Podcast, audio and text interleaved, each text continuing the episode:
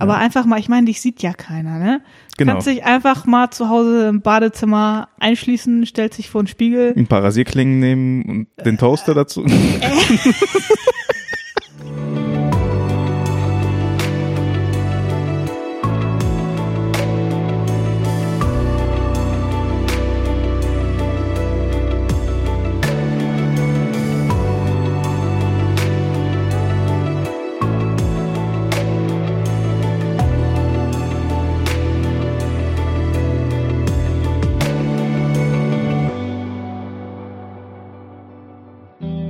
Willkommen zu Stille Wasser Folge 2. Ich bin Dima und ich interviewe in jeder Folge einen neuen Gast zu seinen seelischen Problemen. Dieser Podcast ist kein Ersatz für eine Therapie. Ich bin kein Therapeut, sondern nur ein depressiver Motion Designer mit zwei Mikrofonen. ich muss diesen Satz nochmal überdenken. ja, dieses Lachen von der anderen Seite kommt übrigens von Friede. Willkommen, Friede. Hallo. Diese Folge ist bereits unser zweiter Versuch Ja. dich aufzunehmen. Eigentlich bist du die Original Folge 1, wenn man so, wenn man das, Ja. eigentlich bist du OG äh, num- Number One. So, Ja. ich werde versuchen, möglichst, naja, die gleichen Fragen zu stellen wie beim letzten Mal, wird sowieso nicht gehen, aber halt, ich hoffe, dass ich nichts vergesse. Das wird schon. Was hast du für Themen, die dich beschäftigen? Ich sage immer Themen dazu, aber was ich meine, sind eigentlich Probleme. Ja, was habe ich mitgebracht? Ähm, unter anderem meine Depression. Ja, ansonsten so generelle Themen bei mir sind oder waren viel mehr Borderline auch, Essstörungen, selbstverletzendes Verhalten, teilweise Ängste. das ist eine gute Mischung. Eine Mischung, ja. Oh Mann, ey. ja. Okay, krass. Ähm, ich würde gerne in der Kindheit anfangen, Ja. allgemein mit solchen Dingen, weil ich glaube, dass man da relativ schnell auf, auf so, naja, nicht, vielleicht nicht direkt Auslöser, aber doch schon so Anfänge dieser Probleme stößt. Einfach so die Wurzel Ja. sozusagen. Also es gibt bei mir nicht jetzt so ein Erlebnis oder ein Trauma oder ähnliches, was das jetzt irgendwie alles ausgelöst hat, wie das ja durchaus häufig der Fall ist. So ist es bei mir eigentlich nicht. Mhm. Klar gibt's immer irgendwie so kleine Ereignisse, die irgendwie noch irgendwas gerade auslösen, aber es gab jetzt nicht so ein Trauma oder dergleichen. Es muss ja nicht immer irgendwie etwas Traumatisches gewesen sein. Es reicht ja auch einfach nur, wenn einfach das Klima oder die Atmosphäre im Elternhaus irgendwie nicht so ganz richtig war oder man einfach nur so ein Gefühl hatte in sich drin, als wenn also irgendwas das, nicht das stimmt. ist es, glaube ich, tatsächlich eher bei mir so. Also in meiner Familie wurde eigentlich immer generell wenig äh, Gefühle oder wie es einem geht. Also es war immer alles recht nüchtern, sage ich mal. Also nicht nicht unbedingt kalt oder weiß ich nicht Unterkühlt, unterkühlt oder, ja, oder sachlich, schlecht, so, sondern zu sachlich war es, genau, sachlich, nüchtern. So, das, das ist eben das Ding. Das heißt irgendwie, ich habe beispielsweise nie so jetzt wirklich gelernt, mich, wie es mir geht, das irgendwie zu artikulieren oder so in die Richtung. Also das ist Okay. sicher so, so gesehen ein Auslöser. Also es war generell immer so das Gefühl, ich muss jetzt gute Leistung bringen, damit ich überhaupt irgendwie wahrgenommen werde oder ähm, also wobei ich jetzt nie, nie jetzt Strafen oder ähnliches gekriegt habe, wenn ich mal eine, eine schlecht, gut, früher habe ich eh keine schlechten Noten geschrieben, Mhm. aber es musste eigentlich immer schon, also das, das soll immer schon das Beste sein, wenn möglich so. In, in deinem Artikel Ja. äh, hast du geschrieben, dass, dass du öfters irgendwie phlegmatisch gewesen bist oder irgendwie so, Was habe ich, das habe ich geschrieben? Naja, also du, du warst schon als Baby immer sehr müde. Ach so, ich wollte gerade sagen, habe ich das Wort phlegmatisch. Nein, nein, das nicht. Aber das, das habe ich mir Ähm, jetzt einfach mal ja. genommen.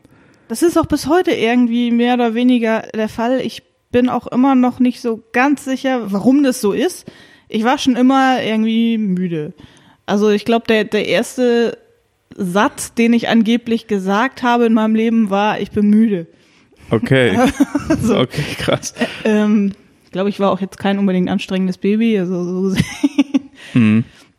Ja klar, wahrscheinlich nicht so ein, ein Baby, das viel geschrien hat, sondern mehr so das Gegenteil. Glaub, ich, genau, ich glaube nicht. Also irgendwie war ich immer ruhig und habe bis heute immer ein sehr hohes Schlafbedürfnis, was irgendwie auch schon manchmal ein bisschen nervig ist, Mhm. äh, um nicht zu sagen sehr nervig. Warum das konkret so ist, weiß ich nicht. Wenn es mir schlechter geht, dann ist es noch mehr. Das Ja. ist das, was ich natürlich merke, aber ansonsten, warum es generell so ist, weiß nicht. Ich habe auch schon mal einen Arzt drauf angesprochen. Seine Antwort war dann ja, seien Sie doch froh, andere Leute brauchen Schlaftabletten. Und, Ah, okay, also äh, Einschlafprobleme hast du nicht? selten. Also habe ich auch manchmal, aber eher weniger. Okay, aber dafür schläfst du halt viel. Genau. Also Okay. ich könnte manchmal ewig lang, also theoretisch einen Tag durchschlafen. Wobei das schon das Extrem ist, das ist auch phasenweise, mal ist es auch weniger und dann ist es auch wieder mehr. Okay. Aber im Durchschnitt mal habe ich schon, also schlafe ich schon sehr viel, ja. das wurde aber nie im Zusammenhang mit irgendwie Depressionen oder sowas Ja, es wird schon darauf natürlich geschoben, so vielleicht hängt es auch sicher, oder sicherlich hängt es irgendwie damit zusammen, aber wie jetzt konkret, weiß ich nicht. Beziehungsweise Mhm. Ich weiß auch nicht konkret, was ich jetzt dagegen tun kann, in dem Sinne, was dann auch langfristig hilft. Also man kann sich sicherlich ein, ein Stück weit angewöhnen, früh aufzustehen. Äh, Es ist aber, das ist schon immer, er- erfordert schon ein sehr hohes Maß an Disziplin, sage ich mal, bei mir, die ich irgendwie generell nicht unbedingt immer so habe. Dieses Disziplin-Ding ist sowieso irgendwie immer dieses sich, sich aufraffen, was zu Ja. tun. Das ist doch mit das Härteste. Ja, klar. So- Sobald man anfangen muss, sich selbst zu bekämpfen, Mhm. ist das ja einfach nur noch Stress. Ja, was soll ich sagen? Also Disziplin ist äh, noch nie so sehr meins gewesen. Mhm. Aber Disziplin, ey, Disziplin ist aber auch so ein Wort. Falls mein bester Kumpel diesen Podcast irgendwann mal hört, werde ich ihn jedes Mal daran erinnern, dass, dass er diesen Spruch gebracht hat, dass er nicht an die Depression glaubt und äh, dass das ja alles nur eine Frage der Disziplin ist. Wenn man sich doch einfach mal zusammenreißen könnte und ähm, Ja. mal über seinen eigenen Schatten springt und einfach mal lächeln und äh, Ja, all diese Dinge. Einfach mal, ja, wenn, wenn, wenn das Wörtchen wenn nicht wäre. Also ist, Genau. Wobei, ich ja gerade, wo du sagst, das mit dem Lächeln, einfach mal 60 Sekunden lang lächeln, auch wenn es sich mega blöde anfühlt. Mhm. Nach 60 Sekunden ungefähr wirkt es sich aufs Gemüt aus. 60 Sekunden. Also du lang. musst es schon 60 Sekunden durchhalten, also wirklich so, weil dann irgendein, irgendein Muskel auf irgendeinen Nerv so im Kiefer drückt. Es ist ja normalerweise so, das Gemüt oder das Gehirn beeinflusst die Muskeln. Ja. Du findest irgendwas toll, freust dich, lächelst. Es funktioniert aber auch andersrum. ah. Also heißt, wenn du lächelst, wirkt es sich auch andersrum wieder aufs Gehirn aus, also aufs Gefühl. Das musst du allerdings dann tatsächlich 60 Sekunden durchhalten, sonst äh, wirkt es nicht. Das ist ja völlig krass. Okay, das kann ich auf jeden Fall nicht im Bus bringen. Kannst du schon. 60 Sekunden lang. ey. Und das schön auf Überwachungsaufnahme. Ja, ich weiß nicht. Aber ey, ja, das ist das ist ja im Grunde das, was die Verhaltenstherapie ähm, Ja. auch so. Das ist ja der Also Ansatz. es, das wirkt in ganz vielen, das ist auch einer der Punkte beim autogenen Training. Du kannst es in beide Richtungen einfach immer beeinflussen. Okay. Also normalerweise wirkt ja das Gefühl auf Muskeln, Nerven, was auch immer. Und du kannst es auch andersrum machen. Es bedarf natürlich eines gewissen Trainings eben, damit es dann auch wirkt. Und dann muss es auch regelmäßig machen. Aber du kannst dadurch tatsächlich dein Gemüt beeinflussen. Okay, ähm, ich würde da gern äh, noch ein bisschen dranbleiben an dem Thema, Ja. weil das für dich ja auch nicht so unwichtig ist, wenn ich das richtig in Erinnerung habe, dieses autogene Training. Ja. Du machst das schon länger? Ich mache das, ja, also ich habe das mal angefangen vor zwölf Jahren, als ich in der Klinik war. Fand es auch ganz gut und hab's dann aber irgendwie wieder so ein bisschen, ja, schleifen lassen, womit wir wieder bei der Disziplin wären. Was genau ist autogenes Training? Vielleicht wissen das manche Leute noch nicht so richtig. Mhm. Wie ist es der Ablauf und was soll es ansprechen Ja, im Kopf irgendwie? äh, ja, wie fasst man das mal kurz zusammen? Das ist Es ja nicht eine- so ganz Es ist Hypnose verwandt oder so. mit, ja, es ist verwandt mit Hypnose, es ist aber auch ein bisschen anders, auch mit Meditation. Es ist im Idealfall ein Zustand zwischen Wachsein und Schlafen, also genau dazwischen. Okay. Und den strebt man eben an, vergleichbar vielleicht mit Selbsthypnose. Also weil du eben nicht von außen diese Reize äh, bekommst. Am Anfang natürlich schon, wenn du es lernst, aber letztlich, wenn du es kannst, machst du es halt selber. Du sagst dir selber im Kopf Dinge. Man sagt zum Beispiel, mein Arm ist angenehm schwer. Und schwer ist assoziiert mit Entspannung. Das heißt, er ist nur schwer, weil er entspannt ist. Und wenn du dir das immer wieder regelmäßig sagst, so, dann entspannt er sich eben. Und irgendwann hörst du nur noch das Wort schwer und entspannst dadurch. es ist auch mit verbal äh, verbunden. Es muss irgendjemand dabei sprechen. Am Anfang oder? schon, am Ende, wenn du es kannst, machst du es selber in Gedanken. Okay. Im Grunde setzt du dich oder lässt dich dann einfach hin oder solltest darauf achten, beispielsweise, dass du eine möglichst entspannte Körperhaltung, dass sich deine Fingerspitzen nicht berühren, weil dadurch ständig ein Signal auch gesendet wird. Und du merkst dann ständig, dass die berühren sich.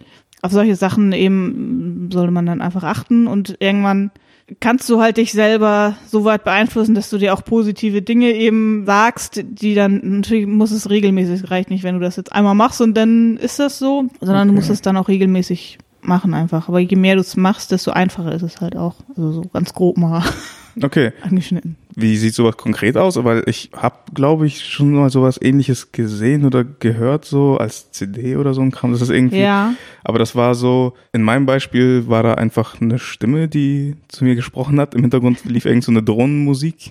So, Nein, wirklich, das heißt wirklich so, wenn das einfach nur so Sinustöne sind, die einfach irgendwie Ja. vor sich hin schweben. Also man kann das tatsächlich auch auf CD oder was machen, wobei es natürlich gerade, wenn man das jetzt noch nie gemacht hat, eigentlich ja eher empfehlenswert ist, das sich von jemandem, der dazu ausgebildet ist, beibringen zu lassen. Oder in einer Gruppe eben. Das ist Okay. eigentlich auch so eine gewisse Gruppendynamik gibt's dann auch, weil dann vorher auch jedes Mal die einzelnen Teilnehmer untereinander sprechen, ja, wie ist das für dich? Das macht eben auch was mit einem. Also es ist schon sinnvoll, das erstmal in Anführungsstrichen in echt zu machen. Okay. Und ich glaube, wenn man so ein bisschen kann, dann ist so eine CD vielleicht auch gar nicht schlecht. Also ich mache das jetzt auch, dass ich mir sowas anhöre und ja, was weiß ich, gibt es auch auf YouTube. Geht auch. Ich muss gerade irgendwie an Yoga denken. Da ist es ja auch angeblich besser, wenn man halt nicht irgendwo billig Ja. anfängt, sondern mit jemandem, der es wirklich drauf hat. Ähm, habe ich dir das nicht sogar gesagt, von wegen, geh bloß nicht in irgendein Fitnessstudio-Yoga-Kurs oder so? Ja, stimmt. Stimmt, das war ich? deswegen. Ja. Also das ist, ich glaube, ich habe das einmal gemacht, äh, das war mega scheiße und ich habe auch nur von anderen Leuten, die das mal gemacht haben, gehört, dass es blöd war. Während wenn du in ein richtiges Yoga-Studio gehst, du hast halt eine ganz andere Atmosphäre drumherum und das ist das ist halt unter anderem auch das, worauf es drauf ankommt. So. Wenn du da in deinem Fitnessstudio bist, du bist, was weiß ich, durch Glaswände getrennt von den äh, gewichtestemmenden Ja. Leuten da so. Du siehst sie da, du kannst nicht wirklich. Das ist genau das so Gegenteil von abschalten wie- Entspannung. Ja, du kannst nicht so abschalten, wie du es in einem richtigen Yoga-Studio machen Mhm. könntest. So, das ist halt auch ein Punkt. Okay, Yoga ist ja irgendwie Körper oder auch Geist oder irgendwie beides? Beides, Okay, beides. und autogenes Training ist wirklich nur. Na, es ist schon irgendwie gewissermaßen auch Körper, weil du deinen Körper damit auch beeinflusst. Also dieses zum Okay. Beispiel, mein Arm ist schwer oder mein Bein ist strömend warm. Das Wort strömend kommt halt daher von dem, das wird mehr durchblutet und durch diese Durchblutung wird es warm. Deswegen sagst du strömend warm. Zum Okay. Beispiel. Also du beeinflusst schon auch deinen Körper damit. Das klingt immer so ein bisschen blöd, hilft gegen alles. Aber hilft halt auch gegen irgendwelche Schmerzen oder Verspannungen oder Migräne, solche Sachen, Mhm. weil du dadurch halt auch deinen Körper beeinflusst. Du bist zwar nicht körperlich tätig in dem Moment, also wie beim Sport oder so, aber du beeinflusst deinen Körper schon. Ist das auch autogenes Training, wenn man so Körperteile anspannt und wieder entspannt? Das so mäßig? ist, Oder klingt jetzt eher nach äh, progressiver Muskelrelaxation. Ge- oh, Okay, das Die, die habe ich noch nicht gemacht. Nee, also die kenne kenn ich zwar, aber Ja, das ist, glaube ich, sehr ähnlich auch. Aber da kann ich wahrscheinlich. jetzt nicht so viel zu sagen. Nee, ich auch nicht so. Ich, keine Ahnung, ich habe verschiedene Sachen mal irgendwann kurz so für irgendwie ein, zwei Mal ausprobiert. Mhm. Einfach nur, um zu sehen, ob bei mir was hängen bleibt. Und bis jetzt, ja, Also ich höre immer, dass viele Leute entweder autogenes Training oder Muskelrelaxation machen. Also der eine kommt mit dem klar, der andere mit dem anderen besser. genau. Und mit dieser Muskelgeschichte, ähm, da mochte ich den Anspannungsteil nicht so gerne, weil ich sowieso immer schon so krass verspannt bin. und, so. und dann auch nochmal extra anspannen, das ist halt einfach nur noch so den Stein noch härter zu machen. Ja, Klar, es ist danach geil so, wenn man das dann wieder entspannt, dann merkt man auch richtig, oh shit, das Blut fließt halt wirklich so überall so. mhm. Aber dieser Moment, wo man es halten muss, das ist so, so, so fast wie Ja. Luft anhalten. Das ist irgendwie nicht so angenehm. ja versuch doch mal autogenes Training. Ja, ey, keine Ahnung, mal gucken. Ey, vielleicht. Wird auch, glaube ich, äh, teilweise von der Krankenkasse übernommen. So, Habe ich mir sagen lassen. so wie Yoga eigentlich auch. Genau, also eigentlich sogar nach dem gleichen Prinzip so, dass man Kurse buchen kann und man kriegt dann irgendwie bis zu, weiß ich nicht, 70, 80 Prozent oder so erstattet im Nachhinein. Okay, krass. Muss mal, muss mal googeln, aber. Praktisch, praktisch. Vielleicht wird es jetzt mal wieder Zeit, zur Kindheit zurückzukehren. Oder halt so, ich, ich, ich hangel mich einfach an deinem Artikel entlang. Du schreibst, dass du in deiner Teenagerzeit anfängst, düsteren Scheiß zu denken. Ja, ich weiß nicht genau, wann das jetzt anfing. Also was beispielsweise dann doch vielleicht mal so ein halbwegs einschneidendes Erlebnis war, wobei es eigentlich von außen betrachtet eher so banal klingt, dass wir umgezogen sind. Also als ich äh, acht war, in eine 100 Kilometer entfernte Stadt. So. Mhm. Das Also, ist gar nicht so banal. Also, nee, ist es auch eigentlich nicht. Also es klingt erstmal so Umzug. Hm? Aber man verliert die ganzen Freunde, die man hatte, Klar. so. Das ganze Umfeld ist komplett anders. Ich war halt sowieso immer so ne, ruhig und zurückgezogen oder ja schüchtern halt. Also heißt, tu mich eh schwierig, schwierig, ja schwerer mit Leuten irgendwie in Kontakt zu treten oder Freundschaften aufzubauen. Und dann bist du da gerade so in der zweiten Klasse, zack, ziehst du weg. Mhm. So, und erstmal alles komplett neu. So was, was gerade so halbwegs aufgebaut war, irgendwie dann neu. Ja. So, und das war halt schon ein bisschen doof. Und ich glaube, so, so kurz danach fing das so allmählich an, in die Richtung zu gehen. Wobei ich dann auch, ich bin dann in der fünften Klasse auf eine Gesamtschule gekommen und irgendwie, ich glaube, so ziemlich in die beschissenste Klasse, die die, Schule zu der Zeit zu bieten hatte und auch noch lange Jahre zu bieten hatte, nach Okay. Aussagen einiger Lehrer nach zu urteilen. Oh Mann, ein Jackpot. Also das war so eine, so eine Arschlochklasse. Mhm. irgendwie jeder wurde irgendwann mal gemobbt. Ich habe mich da irgendwie glücklicherweise meistens irgendwie raushalten können, immer aus allem irgendwie so, weil ich Mhm. war ja eh zurückhaltend, ne? dann konnte ich mich auch da immer ganz gut zurückhalten. Aber irgendwann war jeder mal dran und es war irgendwie einfach nur, ja, scheiße. Mhm. Weiß nicht, so dass ich dann manchmal bin ich auf dem Nachhauseweg über die Straße gegangen und dachte dann beispielsweise, oh, jetzt könnte eigentlich mich auch mal ein Auto anfahren. Nur gar nicht, um mich tot zu fahren, sondern einfach, dass ich ein paar Wochen ins Krankenhaus komme und nicht zur Schule muss. Mhm, So. Weil die Klasse so beschissen war. Ja, weil es einfach so, oh, Das war das geringere Übel, ja. angefahren zu werden, als in Einfach, diese. mir scheißegal, ich will einfach nur nicht in die Schule. Mhm. Oh Mann, So. ey. Ja, krass. Oh Mann, da, dahin muss man erstmal kommen. So, dass angefahren zu werden angenehmer ist, als in diese fucking Klasse zu gehen. Ja, Ah. es war zeitweise, war es echt. Sowas würde ich halt als Witz sagen, aber Ja, du hast es ja real durchgezogen. So. Ja, also das äh, war, ich weiß nicht, elf, zwölf oder so, keine Ahnung. Oh Mann, auch noch in dem Alter, ey, das ist ja krass. Ich habe dann auch, ich glaube, ja, ich glaube, da war ich auch zwölf, da haben wir so das erste Schülerpraktikum dann gemacht, da war ich in der Bücherei und habe dann da so ein geiles Buch gefunden. Wie hieß es? Mal sehen, ob ihr mich vermisst. Genau. Okay. Ich fand's mega geil. Ja, ging halt um Suizid, wobei ich zu dem Zeitpunkt selber noch nicht jetzt so die Gedanken daran hatte.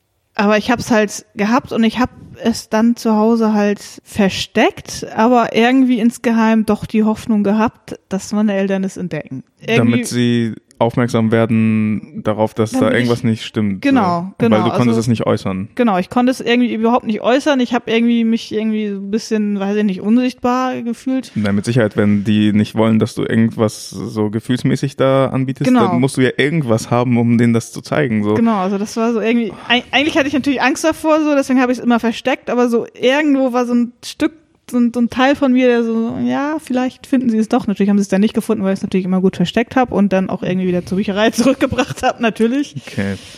Aber so, das ist so jetzt in der Erinnerung das erste, was so in die Richtung Depression in etwa geht, so und dann ab dem war es halt dann auch von den Gedanken immer so recht sich unsichtbar fühlen oder teilweise nicht existent fühlen. Also ich habe dann mit 15 angefangen, mich selbst zu verletzen. Da gab es eigentlich konkreten Auslöser auch gar nicht in dem Sinne. Es ging einfach immer so langsam bergab, sag ich mal. Es gab nicht diesen Auslöser, also das Buch hatte damit nichts zu tun, dass du da irgendwie auf eine Idee kamst oder sowas. Nee, also ich will nicht ausschließen, dass ich durch irgendwas auf die Idee kam. Eine Zeit lang war es dann ja auch recht, na nicht, nicht direkt in den Medien, aber so im Internet damals so wurde darüber geschrieben und was. Ich weiß nicht, sicherlich Mhm. Irgendwie, ich, ich, weiß, ich will nicht ausschließen, dass ich irgendwie da so quasi da getriggert wurde in die Richtung, so könnte man mal ausprobieren, so, ne? wenn das bei dem klappt, warum nicht auch bei mir so. Ähm, weiß ich nicht. Also durch das Buch nicht. Es war, war ja auch, wie gesagt, eigentlich dann erst so zwei, drei Jahre später ungefähr. Vor allem, ich glaube auch nicht wirklich, dass solche Bücher sowas auslösen können. Sondern ich finde das immer so, wenn, wenn jemand sagt, oh, du wurdest inspiriert durch das Ja, Buch oder so, das, das äh, funktioniert nee, also so ich, nicht ich eigentlich. unterscheide da immer zwischen Grund und Auslöser. Genau. Also es gibt ja irgendwas, wenn es dir absolut gut geht, dann kannst du dir sowas auch angucken und fängst deswegen nicht selber an damit. Wenn es dir aber grundsätzlich, warum auch immer, irgendwie nicht gut geht und du siehst irgendwie, wirst schon gewissermaßen inspiriert durch irgendwas und Aber dann muss es dir richtig beschissen Ich gehen, bevor sagen, du überhaupt auf die Idee halt diese, kommst. So. Die Basis muss halt da sein, Ja. damit du da durch sowas inspiriert wirst, das selber Ja, auszuprobieren. ja. Du suchst nach irgendeiner Lösung, so du suchst nach irgendeinem Ja. Ausweg und da ist irgendwas, was so halb nach einem Ausweg aussieht und dann Genau, und du denkst, so, ach, versuche ich mal aus, probiere ich mal aus. ja, weil alles andere nichts Kö- könnte bringt. klappen, ja. So, Eben, also das ist das, deswegen, das war auch gerade in der Zeit, wo ich da so, wo ich damit angefangen habe eigentlich, war das immer sehr stark dieses, du wirst ja nur Aufmerksamkeit und, und Mhm, machst ja nur, genau. hast du das jetzt hier in der Bravo Girl gelesen, keine Ahnung. Und, und, ne, solche Sachen, ne, aber ich so, äh, wenn es jemandem gut geht, dann macht er sowas nicht, auch wenn er das jetzt irgendwo liest. Dennoch hat es eigentlich damals niemand bei mir mitgekriegt, außer meinem damaligen Freund, weil ich es natürlich auch irgendwie versteckt habe. Es war auch anfangs noch nicht ganz so doll, aber es hat sich dann auch so über die Jahre hinweg gesteigert. Und deswegen habe ich dann eben mit 18 das dann ja doch mal mich entschlossen, das meiner Mutter mitzuteilen. Mhm. Und was war Ähm. Ihre Reaktion darauf? Ja, du lachst, weil du sie schon kennst. Ich kann es mir gut vorstellen. ja, also meine Mutter, ähm, wie gesagt, nüchtern, wie es bei uns zu Hause war. Mhm. Meine Mutter meinte, ja, das ist ja gut, dass es nur sowas ist und nicht irgendwas Bleibendes wie Tattoos oder Piercings. Hä? Genau, das war mein Was? Nichts Bleibendes? Hallo, das sind fucking Schnitte in der. Was? Ja, ähm, so, ne, genau. Ähm, ja, und dann, ich hatte, ich hatte, ihr- also ich hatte ihr einen Brief geschrieben, weil ich das so mit dem Sprechen immer noch nie so ganz so hatte. Ich wollte halt eine Therapie machen, weil ich irgendwie, ich merke so, es ging, wurde immer schlechter, irgendwie muss irgendwie mal was passieren. So, meine Mutter, ja, Therapie, meinst du nicht, da reicht erstmal eine, eine Selbsthilfegruppe oder so, das ist doch, So, als wenn das irgendwie so eine Therapie light wäre, so eine Selbsthilfegruppe. Ja, das äh, fangen wir noch nicht zu krass an, so ganz vorsichtig. so, das ist ja irgendwie dieses Thema. Äh. Also sie hat das so ganz, eigentlich ganz nüchtern aufgenommen und ähm, ja, probieren wir erstmal so, genau, das dieses leichteste so. Fangen wir mal klein an. So ungefähr, genau, genau. Wenn während sich die Tochter fucking ritzt, Alter. Genau, was natürlich dann wiederum äh, für mich so war, okay, wird immer noch nicht ernst genommen. Nee. Was muss ich noch machen, Genau. so, um, um gesehen zu werden? Irgendwie sind wir dann aber letztlich doch mal zu meiner Hausärztin gegangen. Ich weiß gar nicht, wie ich sie dann letztlich doch überredet habe, keine Ahnung.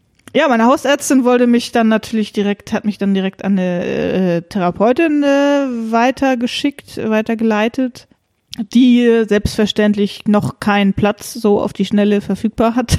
Natürlich. Natürlich nicht. Deswegen hatte die mich wiederum erstmal an eine Psychiaterin weitergeleitet, Mhm. die mir dann äh, Antidepressiva verschrieben hat. Die ersten, die sie mir verschrieben hat, waren irgendwie total Banane. Da war ich wirklich so klischee-mäßig Zombie. Noch mehr Schlaf, noch weniger fühlen, einfach nur noch. Nee, da, da war ich tatsächlich erstmal, ja, ich musste das abends, glaube ich, nehmen, war das. Und als ich die erste, nachdem ich die erste Tablette genommen habe, ich habe die Nacht danach wirklich null geschlafen. Ich habe ich hab nicht mal die Augen zugekriegt. Und ich Ach bin am, am Morgen, ich musste ja zur Schule, war im 13. Jahrgang, glaube ich gerade. Und ich habe ich hab, hab mich in den, hab mich im Spiegel angeguckt. Ich habe mich echt, ich habe mich noch nie so erschrocken von mir selber. Ich sah echt aus wie so, ein, so, so solche Pupillen, so riesengroß, Augenringe bis zum geht nicht mehr. Was ich hab- haben sie dir gegeben? Also, das war Trivilor. okay. Also, ich weiß gar nicht, also es ist auf jeden Fall ein Antidepressivum. Passte jedenfalls bei mir nicht so ganz. Riesige Pupillen. Das ist immer so ein Zeichen, so, Moment mal. Bist du sicher, dass du das genommen hast? Zumindest stand es auf der Verpackung. Okay. Ja, also Oh, ich habe ich hab's dann tatsächlich noch eine Zeit lang ausprobiert, weil gerade bei solchen Sachen weiß man ja, also da ist, hast du in den ersten Wochen hast du immer eine krasse Nebenwirkung und musst dann halt erstmal abwarten, wie es tatsächlich am Ende wirkt. Es war auch die erste Nacht war auch die krasseste Reaktion. Es wurde dann auch ein bisschen in Anführungsstrichen besser. Ich habe dadurch aber allerdings dann irgendwie, ich war dadurch, ja, was heißt dadurch fing das an, aber so ganz platt ausgedrückt, dadurch fing dann meine Essstörung eigentlich so ein bisschen an Mhm. Okay. was auch wieder irgendwie schon vorher immer so brodelte und durch diese Medikamente, die haben halt die Nebenwirkung gehabt, dass ich ja keinen Appetit hatte. So, und das hat das dann für mich natürlich vereinfacht. Ah, ja. Ähm, genau, habe dann irgendwie in zwei Monaten oder so f- 15 Kilo, glaube ich, abgenommen. Wow. Und dann meinte die Psychiaterin, okay, ist vielleicht doch nicht das richtige Medikament. Zwei Monaten 15 Kilo. Ungefähr, genau. Scheiße. So, und dann war ich allerdings da erstmal so drinne. Da haben wir Und wahrscheinlich bei dem Gewicht ist ja das Gefühl so die Hälfte oder ein Drittel des Gewichts mal eben so weg. So, So ungefähr, genau, also ja, so Ah. doch, ja, fast, kommt fast hin, ja. Ach du Scheiße. Und dann haben wir das gewechselt, und, also haben insgesamt habe ich fünf oder sechs verschiedene durchprobiert. Hab dann nebenbei natürlich irgendwie war dann so mitten im Abitur oder vor Abitur, was auch immer. Nebenbei ist dann noch meine Oma noch gestorben, die eine. Äh, Mhm. Nebenbei. So nebenbei, genau. So wie das halt immer passiert. Es, es war so echt. Da, Ah. da waren dann mittlerweile auch ähm, meine Noten dann auch völlig im Keller. Also Ja. ich hatte, also ich war echt so haar, haarscharf davor, das Abi dann nicht zu schaffen.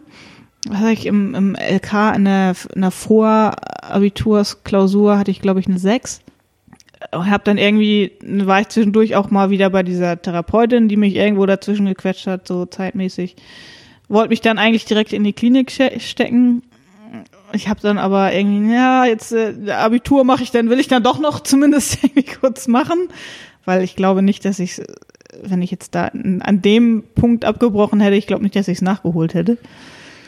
So, und dann habe ich, halt- hat sie gesagt, okay, dann sind jetzt noch, war, war dann noch ein halbes Jahr oder so. Und ich habe dann irgendwie, ich habe da auch nicht so viele Erinnerungen dran, es ist irgendwie alles nebulös.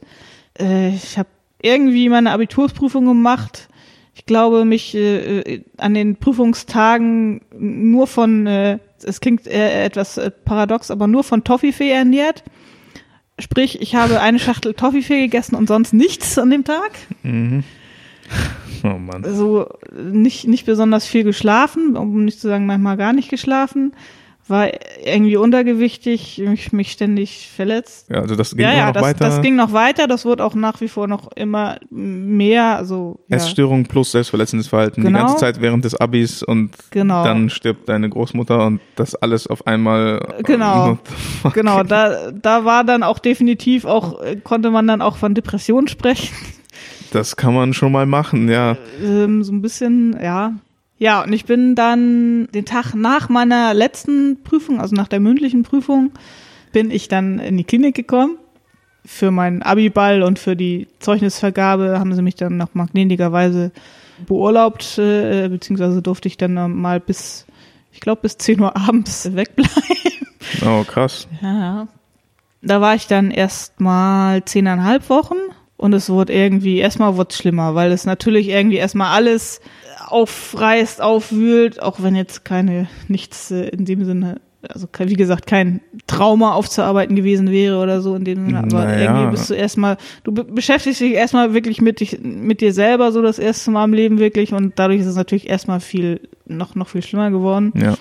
Ja, ja, klar. Am Anfang wird es schlimmer, Genau. bevor es besser werden kann. Genau, Halt so. genau. Also ich vergleiche das immer ein bisschen mit einer Operation irgendwie. Du hast halt irgendwie irgendeinen Schmerz oder was, das muss operiert werden. Und eine, eine, eine OP ist natürlich erstmal, klar, die OP selber ist in Narkose, aber danach ist es erstmal schlimmer, als es vorher war, aber Ja. erst dann kann es wirklich besser werden. Genau, was ich bei der, bei der letzten Aufnahme relativ lange und ausgiebig nachgehakt habe, weil ich einfach keine Ahnung hatte, wie das ist, ähm, nämlich wie selbstverletzendes Verhalten konkret, welchen Nutzen es für einen selbst hat in dem Moment, während man es tut. Weil es ist halt wahrscheinlich ein bisschen schwer nachzuvollziehen für Leute, die das nicht gemacht haben oder Mhm. ja, so, also Na, das ist, ähm, du bist halt in dem Moment, wo du da irgendwie am Arm oder wo, wo auch immer jetzt gerade eine, eine offene Wunde hast, bist du völlig auf diese Wunde fokussiert. Das heißt, alle anderen Gedanken treten erstmal in den Hintergrund mhm. und ähm, dadurch kommst du halt irgendwie gewissermaßen runter, so weil du wirklich dann nur darauf gerade guckst und alles andere schaltest du ab, so ein bisschen wie Scheuklappen oder keine Ahnung. okay, also so eine Art Hyperfokus, Genau, Tunnelblick auf, genau. Also das ist halt auf dich. genau. Okay. Genau, also das, du hast da halt erstmal, das ist jetzt gerade, hat in dem Moment, in der Sekunde gerade oberste Priorität und darum musst du dich gerade kümmern und alles andere ist gerade erstmal unwichtig. Mhm. So, und deswegen denkst du halt erstmal, gehen alle anderen Gedanken erstmal weg und das wiederum sorgt irgendwie dafür, dass du komischerweise, auch wenn du gerade irgendwie eine Wunde versorgen musst, aber erstmal ruhig wirst. Ja, das muss man wahrscheinlich auch, um eine Wunde überhaupt versorgen zu können. Das macht ja irgendwie Ja, also ich, so. ich bin irgendwie generell, auch wenn irgendwem anders irgendwie was passiert, was, was Schlimmes, Verletzung oder keine Ahnung oder was. Ich bin generell jemand, der in solchen Momenten ganz, ganz ruhig bleibt und dann Mhm. irgendwie, okay, wir müssen jetzt das und das und das machen. Daran kann ich mich aber auch erinnern. Also als nachdem mein Bruder gestorben ist, habe ich bei mir festgestellt, dass ich in so Extremsituationen, jetzt speziell auch bei anderen Leuten, wenn es irgendwie so einen krassen Notfall gab oder sowas, dass ich einfach nur so extrem ruhig geworden bin. Genau. So richtig so einfach komplett down, weil ich weiß nicht genau warum. Ich weiß nicht genau, woher diese Ruhe kommt, weil eigentlich denkt man so, man dreht mehr so ab, weil die Situation irgendwie befremdlich ist oder man nicht damit klarkommt so, aber Mhm. das passiert mittlerweile irgendwie automatisch. Ich frage mich halt, ob es irgendwie daran liegt, dass ich weiß, dass es nicht so schlimm werden kann, wie dass jemand stirbt letzten Endes sozusagen. Also so, wenn man dieses Maß vielleicht hat, dass es dann Ich nicht glaube, so. das macht auch, also auch, auch, auch teilweise sowas aus. Wenn, wenn irgendwas ganz, ganz Schlimmes passiert, dass du dann, also so geht das mir irgendwie, dann, dann ist das jetzt passiert, denkst du, okay, jetzt kann nichts Schlimmeres mit dem Genau. Moment gerade mir passieren. Das Ja. Schlimmste ist jetzt passiert. genau. Jetzt musst du keine Angst mehr haben, dass irgendwie noch was anderes Ja, passiert. ja, ja. Interessant. Das hast du halt jedes Mal, nachdem du dich verletzt, sozusagen. Genau. Diese Ruhe, dieses, dieses Genau, dieses Erden. einfach, äh, genau, runterkommen und, Ja, aber jetzt, ich, ich verstehe schon, dass man diesem Gefühl hinterherjagt. ja, Diesem, also das ist, Das ist, das ist das eine und ähm, ansonsten ist es, glaube ich, auch, ich habe beispielsweise eine, eine Zeit lang ganz stark äh, zu Dissoziationen geneigt, also dieses weggetreten sein, nicht mehr ganz da aus sein, dem so. Körper raus. Genau. So. Und da war es halt irgendwie auch so ein bisschen, es holt dich halt auch irgendwie in die Realität zurück, so, also das Ja. du bist dann irgendwie wieder, kommst auf den Boden der Tatsachen an und so, Ja. okay, äh, ja, ich bin kein irgendwie äh, fliegendes Eichhörnchen, was durch Ja. die Wolken fliegt. Ich bin ein Mensch, der blutet und bin real und existiere und äh, ja.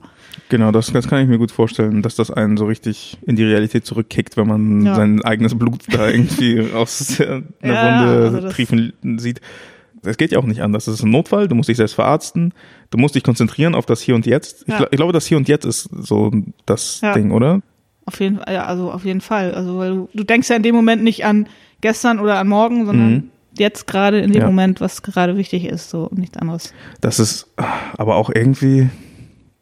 Es gibt bestimmt gesündere Arten, sich ins Hier und Jetzt zu versetzen. Aber, aber genau, wie du schon sagtest, halt, wenn man nichts anderes hat, wenn man von nichts anderem weiß, Ja, also es ist es funktioniert ja auf irgendeine gewisse Art und Weise. So, Genau, also Es du hast halt, um, um das nochmal von vorhin so aufzugreifen, du bist halt irgendwie so, du suchst nach irgendeiner Möglichkeit ins Hier und Jetzt zu kommen oder dich zu erden, was auch immer. mhm.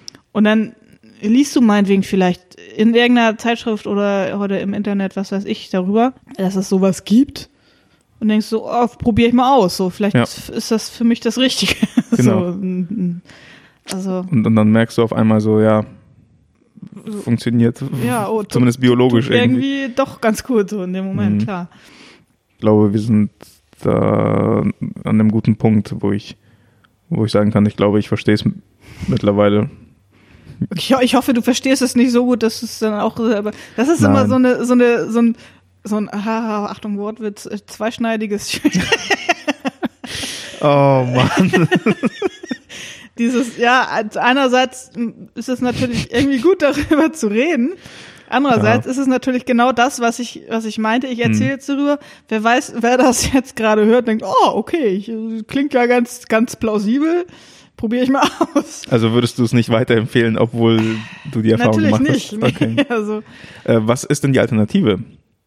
Du, du, sagst ja so, Mhm. klar, das ist bestimmt nicht die gesündeste Art, seinen Körper mit Namen zu versehen, Mhm. nur um halt hier und jetzt das zu ist eine, eine gute Frage. Also, das ist, Gibt es etwas, was ähnlich effektiv ist, um sich selbst äh, sozusagen zu erden? Ähm, ja, also zum einen auf jeden Fall Sport sicherlich, so um diese ganz, dieses ganz banale körperliche irgendwie sich wieder spüren und so das zum Beispiel, Mhm. weil man natürlich auch da übertreiben kann.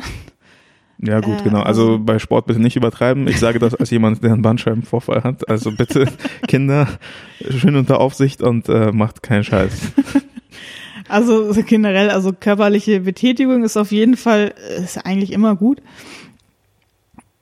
Ähm, Es ersetzt ein sonst- Antidepressivum, oder so? ja, laut es, irgendwelchen. ist, ir- es klingt immer so so bla, aber irgendwie ist es tatsächlich so. Also, Ich habe das Gefühl, dass es bei mir zumindest äh, echt das Antidepressivum ersetzt Ja. hat, als ich das halt mehr oder weniger regelmäßig gemacht habe, womit ich mal wieder anfangen sollte, weil ich merke, langsam kickt Ja. die Depression wieder rein. ich glaube, ich gehe nachher erstmal wieder zum Sport. Ja, das ist echt so. Also so ähm, irgendwas macht es. Irgendwelche Glückshormone ballert es dir ins Hirn und Ja, es ist ja irgendwie nachgewiesenermaßen, dass es so nach einer gewissen Zeit der körperlichen Anstrengung, dass da irgendwie Endorphine freigesetzt werden. Mhm. Also, es ist halt einfach, du spürst halt beim Sport auch dein, dein Körper, was du ja irgendwie auch willst durch dieses Verletzen ja, und wirst halt auch irgendwie geerdet.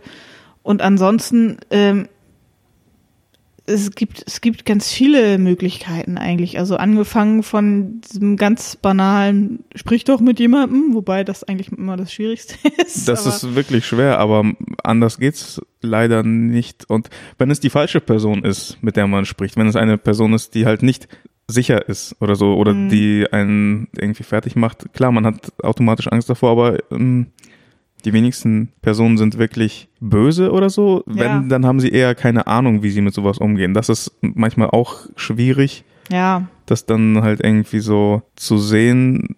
Klar, also das ist, gerade wenn du jetzt so 16, 17 bist und irgendwie äh, möchtest mit deinen Freunden, gleichaltrigen Freunden oder so sprechen, da ist halt, ja ganz doof gesprochen, jetzt so die Lebenserfahrung vielleicht noch nicht so hoch, dass da gleich das Verständnis so dafür da ist. Das stimmt. Die interessieren sich, glaube ich, mehr für andere Themen und ja, ob wo, sie gut dastehen das, in das der Clique. so.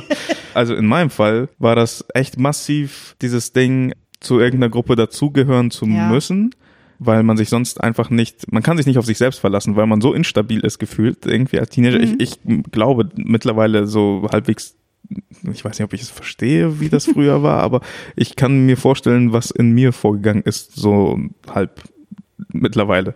Und ja, ich, klar. ich habe das Gefühl, dass ich halt mich auf mich selbst nicht verlassen konnte und musste mir die ganze Zeit Bestätigung holen von anderen. Und das ging halt nur in der Gruppe logischerweise. Und, und, wenn man das nicht kriegt, ja, es ist halt, was nimmt man dann? Also wo, wo ist der Strohhalm, an dem man sich dann klammert? Ich glaube, das ist ganz normal, irgendwie gerade so in dem Alter, wo man gerade irgendwie so, man weiß nicht genau, wo man steht und wo, wo man hin will. Und ja, irgendwie spinnt das Hirn, Depressionen fangen an, irgendwie genau um diese Zeit immer schön. Ja, es ist so, wie, wie war das? Es ist wieder Herbst, Menschen fallen von Brücken. Ja, wirklich. Das ist, das ist echt krass. Also jedenfalls drüber sprechen ist natürlich. Mit wem spricht man am besten darüber? Genau, das ist Wenn das du zum Beispiel, du hast, du hast deine Eltern ja offensichtlich nicht dazu gehabt. Nee. Wo sucht man nach solchen Personen und wo findet man sie? Ich habe solche Personen dann tatsächlich erst ansatzweise in der Klinik gefunden. Mhm. Weil natürlich so, so ein bisschen versucht man natürlich auch mit Freunden, das ist wie gesagt dieses Ding, es ist immer, natürlich gibt's auch da sicherlich Ausnahmen, aber so, das ist halt schwierig, mit Gleichaltrigen in dem Alter zu sprechen. Das erste Mal war eigentlich dann wirklich in der Klinik irgendwie zum einen die Therapeutin, zum anderen aber auch mit Patienten. So, so, an, so ansatzweise das erste Mal. Also das ist halt, ja. Es, es ist schwierig, den Erstkontakt herzustellen, ja, glaube ich. So. Das ist, das ist wahnsinnig schwierig. Also das mhm. ist, man sagt doch immer, ja, es gibt ja auch äh, Telefonseelsorge. Und ich habe noch nie in meinem Leben bei der Telefonseelsorge angerufen, weil nee, ich, ich auch noch nicht, aber ich telefoniere sowieso nicht gern und dann irgendwen, den ich nicht sehe und nicht kenne und wobei es eigentlich gar nicht schlecht ist, mit Leuten darüber zu sprechen, die einen nicht kennen. Das weil ist, die natürlich unvoreingenommen sind. Genau, die haben keine Wertung einem gegenüber so. Ja, es gibt ja mittlerweile auch so Seelsorge-Chats, glaube ich. Mhm. Muss man, müsste man dann auch mal googeln irgendwie. Also, also irgendwie kommunizieren. Ja. So. Also ja. das ist auf jeden Fall, es ist halt schwierig, aber lohnt sich. Es hinterlässt keine bleibenden Schäden, so wie. Genau, es sei denn in irgendwelchen zwischenmenschlichen Beziehungen vielleicht, aber das ist ein anderer Punkt. Ach so, okay. Hast du da ein Beispiel? Nee, äh, nee, wobei das ist tatsächlich, da habe ich eigentlich gar, gar kein persönliches Beispiel. Ich höre das auch immer noch aber Inwiefern? Ja, also so, wenn man sich öffnet, dass dann die zwischenmenschliche Beziehung sich verändert ist, dadurch? Ja, also okay. wobei ich persönlich diese Erfahrung eigentlich nie wirklich gemacht habe, also nicht im Negativen jedenfalls. Nee, ich glaube auch, dass man eigentlich viel mehr Angst davor hat. Das, ich glaube auch. Also man sagt mal, ja, Freunde verloren durch dies und das. Eigentlich hab ich, also ich persönlich habe gar nicht so viel, ich hatte noch nie so viele Freunde. Das ist, also das ist natürlich super. nee, also ich meine, ich bin, ich bin jemand, der jetzt nie, nie so einen riesen Freundeskreis hatte oder dergleichen. Aber ich habe jetzt ähm, dadurch einfach, äh, ich habe noch nie einen Freund dadurch verloren, dass ich mich ihm gegenüber geöffnet habe.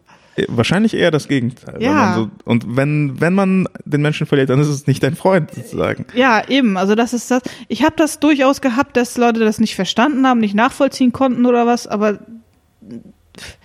deswegen habe ich sie jetzt nicht als, als Freund oder was verloren. Mhm. Weil, ja. Klar, man kann nicht alles irgendwie verstehen. Ich verstehe auch nicht alles, wie irgendjemand anders tickt oder dergleichen. Ja. Ja, ich wollte aber jetzt nochmal auf, auf Alternativen, andere Alternativen. Ja, bitte. Ähm, was, was ich zum Beispiel dann irgendwann ja entdeckt habe, malen und zeichnen auf jeden Fall. oh ja. Also ich wollte gerade sagen, das wirst du sicherlich nachvollziehen. Yep. können. Einfach nur irgendwelchen Scheiß aufs Papier bringen. Ja, also das ist echt, und das muss jetzt nicht schön sein oder äh, keine Ahnung. Nein, es ist einfach, Einfach nur ein Ventil. Es muss einfach raus. Genau.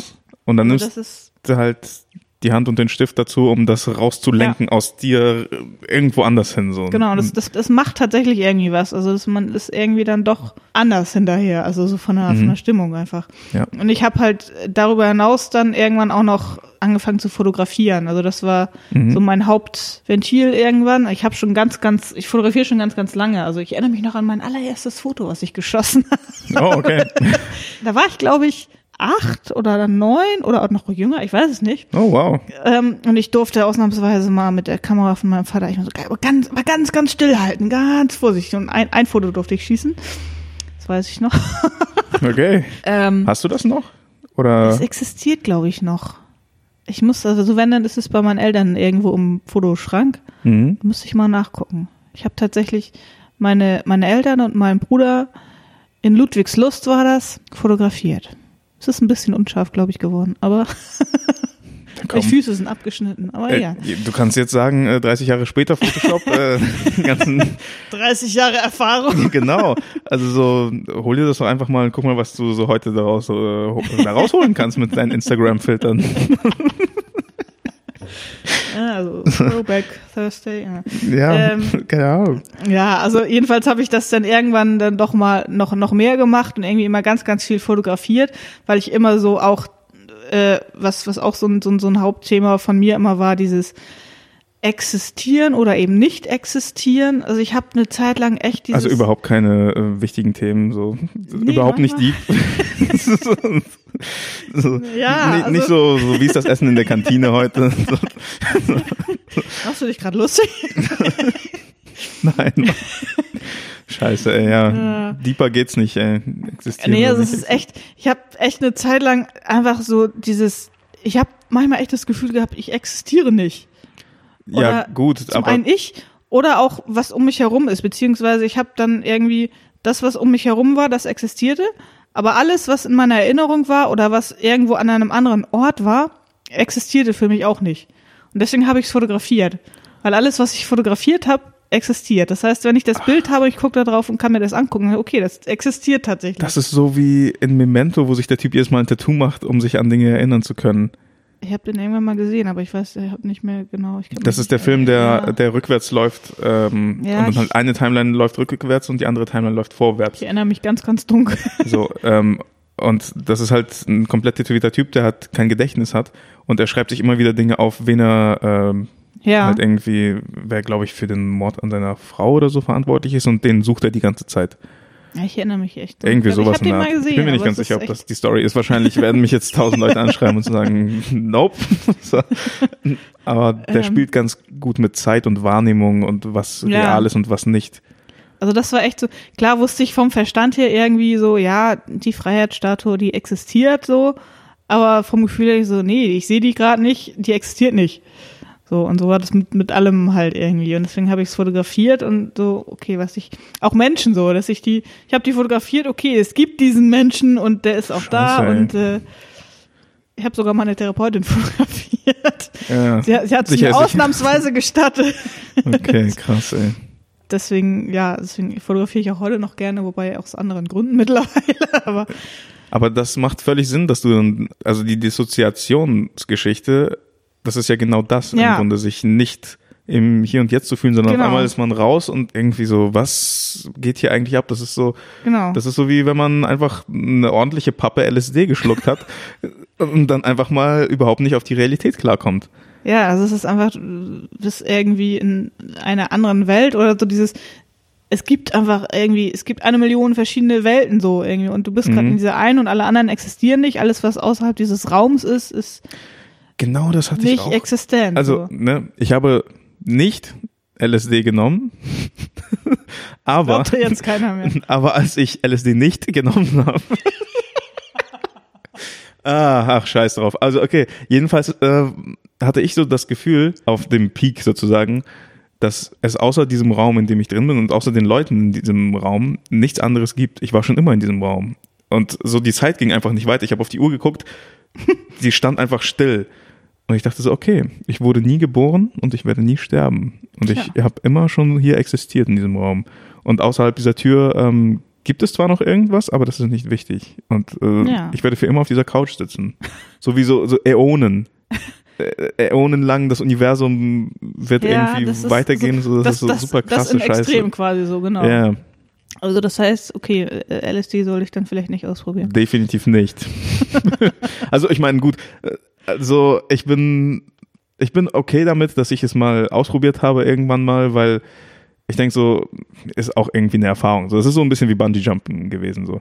Äh, ne, Also ich meine, ich als Kind eines eines Alkoholikers habe bis zu meinem 18. Lebensjahr nicht getrunken, weil ich mir selbst versprochen habe, äh, nie zu trinken so. Und als ich dann endlich mal zum ersten Mal, was heißt endlich mal, als ich irgendwann zum ersten Mal besoffen war, habe ich geweint, weil ich mich selbst verraten habe, weil ich mein eigenes Versprechen Okay. an mich selbst gebrochen habe. Ach, scheiße. Ja, das war richtig beschissen so. Ähm, stattdessen habe ich halt, ähm, bevor ich überhaupt getrunken und irgendwie Gras oder was auch immer ausprobiert hatte, von 0 auf 100, bam, LSD. so, so, ja, klar, warum nicht? Ey? So, Wenn ich schon nicht trinke, dann muss ich doch wenigstens irgendwas machen, was die coolen Kids heutzutage irgendwie. Ja, So. okay. Und ja, also ist auf jeden Fall eine Erfahrung, aber muss nicht unbedingt sein. Besonders nicht, wenn man nicht darauf vorbereitet ist. Ja, ja, ich würde sagen, so, man, manche Sachen sind dann, wenn man sowieso zu irgendwas neigt, sollte man das vielleicht durch sowas nicht noch Nee, verstärken. Das ist erzwungene Psychose für eine kurze Zeit. Dissoziieren ist noch milder ausgedrückt. Völliges Realitäts, also Realitätsverlust, das, das trifft es schon ganz gut, das Wort. So, was ist real und was ist nicht real und warum Mhm. und ja. Ja, so ungefähr. Also das in, äh, sagen wir mal, etwas nüchterner Form. Mhm. So in etwa war das eigentlich so. Und deswegen, Fuck. deswegen habe ich dann halt fotografiert. Okay, das ist, das ist ein richtiges Abfuck-Thema, meine Fresse, ey. ähm, aber es ist gut, weil wo, wenn nicht hier, sag ich immer. Scheiße, ey. Und wie bist du da rausgekommen dann am Ende irgendwie? Wie, ist das heutzutage noch so oder ist es irgendwie, hat sich das gelegt? Nee, also oder? es ist, es hat sich tatsächlich gelegt. Irgendwie, ich kann gar nicht genau sagen, warum genau. Also irgendwie wurde es einfach mit der Zeit weniger. Also klar, ich habe irgendwie dann viel Therapie gemacht, was sicherlich seinen Teil dazu beigetragen hat. Mhm. Ähm, aber ich habe, also heute jetzt dissoziiere ich eigentlich nicht mehr. Ich verletze mich ja auch nicht mehr. Also das hat auch irgendwann aufgehört. Meinst du, das steht in Zusammenhang miteinander? Ähm, wahrscheinlich nicht. Nee, nein, Moment, das Dissoziieren hat davor angefangen, bevor du angefangen hast, das, dich selbst zu therapieren mit äh, selbstverletzendem Verhalten. Oder Warte mal. Also was nee, war diese, vorher? dieses richtig dissoziieren, das kam erst später tatsächlich. Also okay. das weiß ich gar nicht genau, aber ich glaube, zu, also die, die Verletzung, Selbstverletzungen waren doch zuerst da, glaube ich. Also das. Ich meine, okay, vielleicht kann man auch gar nicht mehr genau sagen, was es Ja. ist, weil Essstörung plus selbstverletzendes Verhalten, so, das könnte genauso gut einfach Dehydrierung sein oder was weiß ich, irgendwas. Das ist, das ist tatsächlich, darüber habe ich erst vor ein paar Tagen mit einer Freundin gesprochen, die, die auch äh, äh, dies und jenes Problem hat. Mhm. Ähm, trinken und dissoziieren, beziehungsweise nicht trinken und äh, Ja. dissoziieren, hängt äh, sehr eng zusammen. Ja, na klar, es ist so wie, als wenn du in der Klar. Wüste bist und auf einmal anfängst, Fata Morganas zu Ja. sehen. Dann so, Also du bist einfach völlig äh, dehydriert, ja. klar. Also vielleicht, das, das, so, so, das vielleicht ist es wirklich so was Simples, keine Ahnung. Auf jeden Fall ist, ist genug Trinken auch immer, immer äh, bringt mehr, als man manchmal denkt. Mhm. Ich habe mir das irgendwie auf der Arbeit mal angewöhnt. Einfach so nebenbei so. Ich habe immer so eine Flasche neben mir. Ich arbeite, arbeite, arbeite. Und immer so, eine Flasche ist bei mir in, in zehn Minuten leer. Anderthalb Okay. Liter. Zack, weg. Oh. So. Ich meine, genauso oft gehe ich auch auf Klo, aber so, Ja. ne, das ist einfach so nebenbei irgendwie. Ja, das Fast schon was. mechanisch so. Ähm, das war jetzt die Tagesklinik, ne? Von Die kam danach. Die kam danach. Ähm, genau, ich war erstmal voll stationär in der Klinik, bin dann irgendwann entlassen worden und es war irgendwie schlimmer als vorher alles und irgendwie total blöd und ich hatte jetzt zwar gerade mein Abi als Jahrgangsschlechteste. Mhm. ja, und dann war ich halt erstmal so, okay, äh, ja, mm, und dann bin ich ein, zwei Monate später in die Tagesklinik gegangen. Mhm, weil du gemerkt hast, dass. Ja, weil es einfach schlechter noch war als vorher und irgendwie ich völlig, ich wusste auch gar nicht, was ich jetzt, warte jetzt zwar mit der Schule fertig, okay, was kommt jetzt? Keine Ahnung. Äh, das ist dieses so. typische Post-Abi-Loch. Ja, also, das war sehr schön. äh, Was jetzt?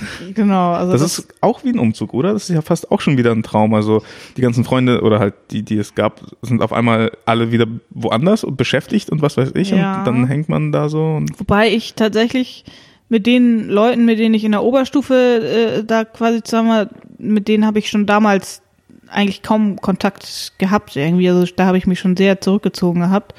Das heißt, Okay. das war jetzt nicht, für mich war es nicht so schlimm, die dann alle nie wiederzusehen. Na gut, okay, sowas gibt's natürlich auch. Ja, also das, das war Auf dann eh so, ähm, ja. Jedenfalls war ich dann erstmal nochmal wieder zehn Wochen in der Tagesklinik, war dann auch über Weihnachten. Da ging's, da ging's mir dann noch schlechter irgendwie, weil es, wobei es im Nachhinein, glaube ich, eine der auch äh, langfristig gesehen heilsamsten Therapien war.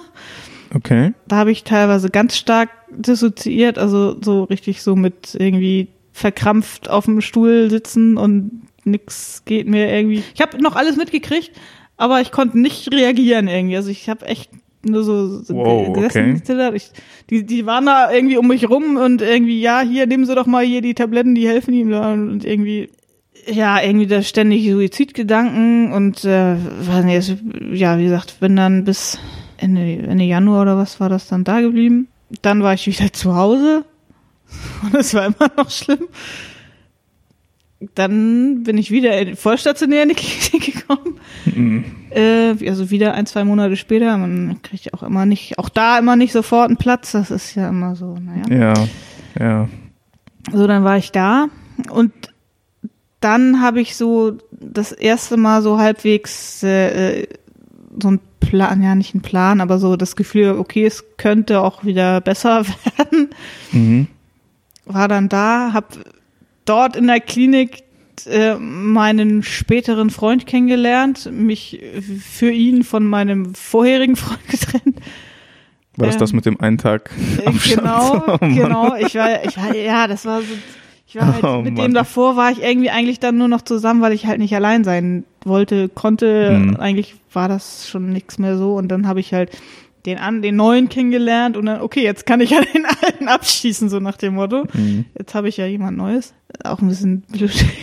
Mm, Ja, das war Ja. bestimmt. Naja, okay, ja, aber ey, man, man, das ist halt auch die Krankheit, die da ja, mitspielt. So, man muss irgendwie das Loch in sich selbst füllen mit irgendeiner anderen Person. Das, Ich, ja, also ich, ich konnte halt irgendwie, ich hätte den, den anderen eigentlich schon viel eher äh, Ja. mich trennen müssen. manchmal ist es sollen. gnädiger, das eher zu machen. Ja, Ah, ähm, ja, hab dann, ähm, war, war dann, äh, ja, wieder in der Klinik halt und ähm, da hab ich dann, wurde mir dann äh, der Vorschlag gemacht, ähm, doch in eine betreute Wohngruppe zu gehen. Okay, So, wusste ich vorher auch überhaupt nicht, dass es sowas gibt. betreutes Wohnen. Genau, ich dachte so, ja, okay, das sind äh, äh, irgendwelche dementen alten Leute. Ja, das hört sich so ein bisschen so an. So. Ähm, Ja. Betreutes Wohnen, okay. Ist, äh, von wem betreut und äh, inwiefern Mm, betreut? Gibt, ähm, also es gibt verschiedene Formen der Betreuung. Es gibt äh, ambulante Betreuung, teilstationäre und stationäre Betreuung. Ich hab, war dann in der teilstationären, das heißt, ähm, ich habe in einer WG gewohnt, also ganz normal in einem ganz normalen Haus mit fünf anderen Frauen. Mhm. Das ist aber auch äh, immer schön, ne? Okay. Äh, So eine Mädels-WG. sozusagen. Ähm, und es waren tagsüber, also wochentags von, ich glaube, 9 bis 17 Uhr oder sowas, ähm, waren zwei bis drei Betreuerinnen dann immer da. Das waren so keine Psychotherapeuten, das waren so, die hatten so verschiedene Ausbildungen, sag ich mal. Also es war eine insgesamt sozialtherapeutisch nannte sich das. Das heißt halt äh, Hilfe im Alltag, sei es jetzt bei Behördengängen oder auch schon beim äh, Kochen, was weiß ich. Also so je nachdem, wo jeder so seine Probleme halt hat. Mhm. Da waren halt auch einige mit, mit Essstörungen. Das heißt, wir haben auch gemeinsames Frühstück halt gehabt, haben einmal die Woche alle zusammen gekocht. Äh, jeder hatte einmal die Woche ein Einzelgespräch mit einem von den Betreuern. Wir hatten einmal die Woche eine Gruppensitzung da. Also schon so eine Struktur, die einem gegeben wird, ne? Also Struktur ist halt irgendwie schon irgendwie wichtig. Ja, ja, auf jeden Fall. Besonders wenn man irgendwie überhaupt nicht im Hier und Jetzt ist. Ja, Wo fängt man überhaupt an, sich selbst zu managen, so mäßig? Das Ja. ist ja durchaus irgendwie Selbstmanagement auf eine gewisse Art und ja Weise. klar, eben. Also wenn man es eben selber nicht kann, ähm, wird einem dann da dabei geholfen. Im Grunde ist es ganz normales, ja wie gesagt, ganz normale Wohnung oder, oder Haus gewesen in meinem Fall eben. Wir hatten auch eine oder ich glaube sogar zwei, die ganz normal gearbeitet haben auch. Also geht sowohl als auch. Ich weiß gerade gar nicht, von wem da die Kosten übernommen werden. Also auf jeden Fall nicht von der Krankenkasse, aber da hilft einem, also da, da- das kann man googeln. Ne? Okay. Ja, also es wird Also aber halt, so, so, dass so etwas überhaupt existiert, ist ja gut zu wissen. Ja, auf jeden Fall. Also einfach mal äh, äh, sozialtherapeutische Wohngruppe oder was googeln. Da gibt's, also je nach Stadt natürlich, wo das jetzt ist, gibt's eigentlich immer einiges. Oder Hausarzt drauf ansprechen oder Therapeut oder Okay. Und wie lange warst du da und was ist für dich so der, der Unterschied gewesen zu den anderen, also ich, ja, zu deinen, ja, wie, wie nenne ich das? zu den ganzen Geschichten vorher. ähm, ich war zwei Jahre insgesamt am Ende da. Mhm. Ähm, In was- dieser WG. Genau. Mit einer Person. zu sechst, genau. Okay, genau. Also ganze Zeit zu sechst. Ähm, Und diese eine Person, äh, war das eine Person oder waren das mehrere Personen, die euch dann im Zweifelsfalle so zur Seite standen? Oder hatte jeder es waren eine? eigentlich immer zwei da, sei Okay. denn einer hatte mal Urlaub oder äh, dergleichen. Manchmal Mhm. sogar drei, wir hatten zwischendurch manchmal so Honorarkräfte, aber meistens zwei und Mhm. zwar auch immer dieselben. okay. Äh, also so, dass es auch so, man baut schon so eine gewisse Beziehung halt irgendwie auf. Ja, ich glaube, das ist auch gar nicht mal so unwichtig, wenn man, wenn man Ja. da schon irgendwie dabei ist. Also, auf jeden Fall. Also es hat, ich glaube, das hat mir im, im Nachhinein jetzt so gesehen am meisten gebracht von allen Therapien oder was, weil es eben zum einen so lange war natürlich und weil es halt, ich meine, allein schon die Tatsache, dass ich natürlich dann aus meinem Elternhaus ausgezogen bin, da äh, reingezogen, so eine Art, es ist ja irgendwie so, ein milder Start ins Selbstständigsein, Mhm, eigen, ja. eigenständig leben, von zu Hause ausziehen halt. Das hat natürlich irgendwie was gemacht. Äh, ich hatte da das erste Mal überhaupt irgendwie das Gefühl, überhaupt zu leben. Überhaupt zu leben, Ja, überhaupt im Hier und nicht. Jetzt zu sein, überhaupt. ja, zum, ja, auch irgendwie. Also dieses überhaupt, ja, sich existent zu fühlen, genau. Also, Okay. also das, Also- das so ungefähr. Haben da die dissoziativen Episoden, Es war irgendwie, jetzt so insgesamt gesprochen, war es schon eine der schlimmsten, härtesten Zeiten, aber halt, wie gesagt, auch eine der heilsamsten. Ähm, ich habe Okay. währenddessen irgendwie auch, auch oft stark dissoziiert. Meine Selbstverletzungen waren während der Zeit am, am schlimmsten überhaupt, weil ich halt ständig auch irgendwie mit mir selbst konfrontiert, mit, mit anderen konfrontiert, weil du halt ständig nicht, nicht die Möglichkeit hast, jetzt irgendwie das zu verdrängen oder äh, abzuschalten. in der Notaufnahme warst du mehrmals. Genau. Wegen deinen Selbstverletzungen Genau. Und Genau. wegen der dissoziativen Ähm, Geschichten. Na, nee, also damit war ich jetzt nicht in der Notaufnahme, das nicht. Äh, es wurde ja dann durch die Verletzung meist beendet, äh, so gesehen. Mhm. Beziehungsweise je nachdem, wo das, das ist jetzt auch beispielsweise während der Gruppensitzung da auch auftreten. Dann ist natürlich jemand da, der sich kümmern kann und irgendwie kommt man dann wieder zurück. Ja, und da war ich halt zwei Jahre dann, bin dann, äh, stimmt, da habe ich sogar dann noch meinen Führerschein gemacht. Ah. Und äh, bin ein, ich glaube, einen Tag nachdem ich den hatte, bin ich ausgezogen. Also natürlich war es alles vorher geplant. Okay. Das ist schon, also das ist jetzt nicht so spontan. Und bin dann eben zu meinem Freund gezogen. Es war immer noch der dann aus der Klinik und hab dann, das war dann mittlerweile, das war schon drei Jahre nach dem Abi und ich habe dann das erste Mal überhaupt den allerersten Job in meinem Leben machen können, weil vorher ging eigentlich gar nichts. Ich habe Erdbeeren verkauft. Mhm.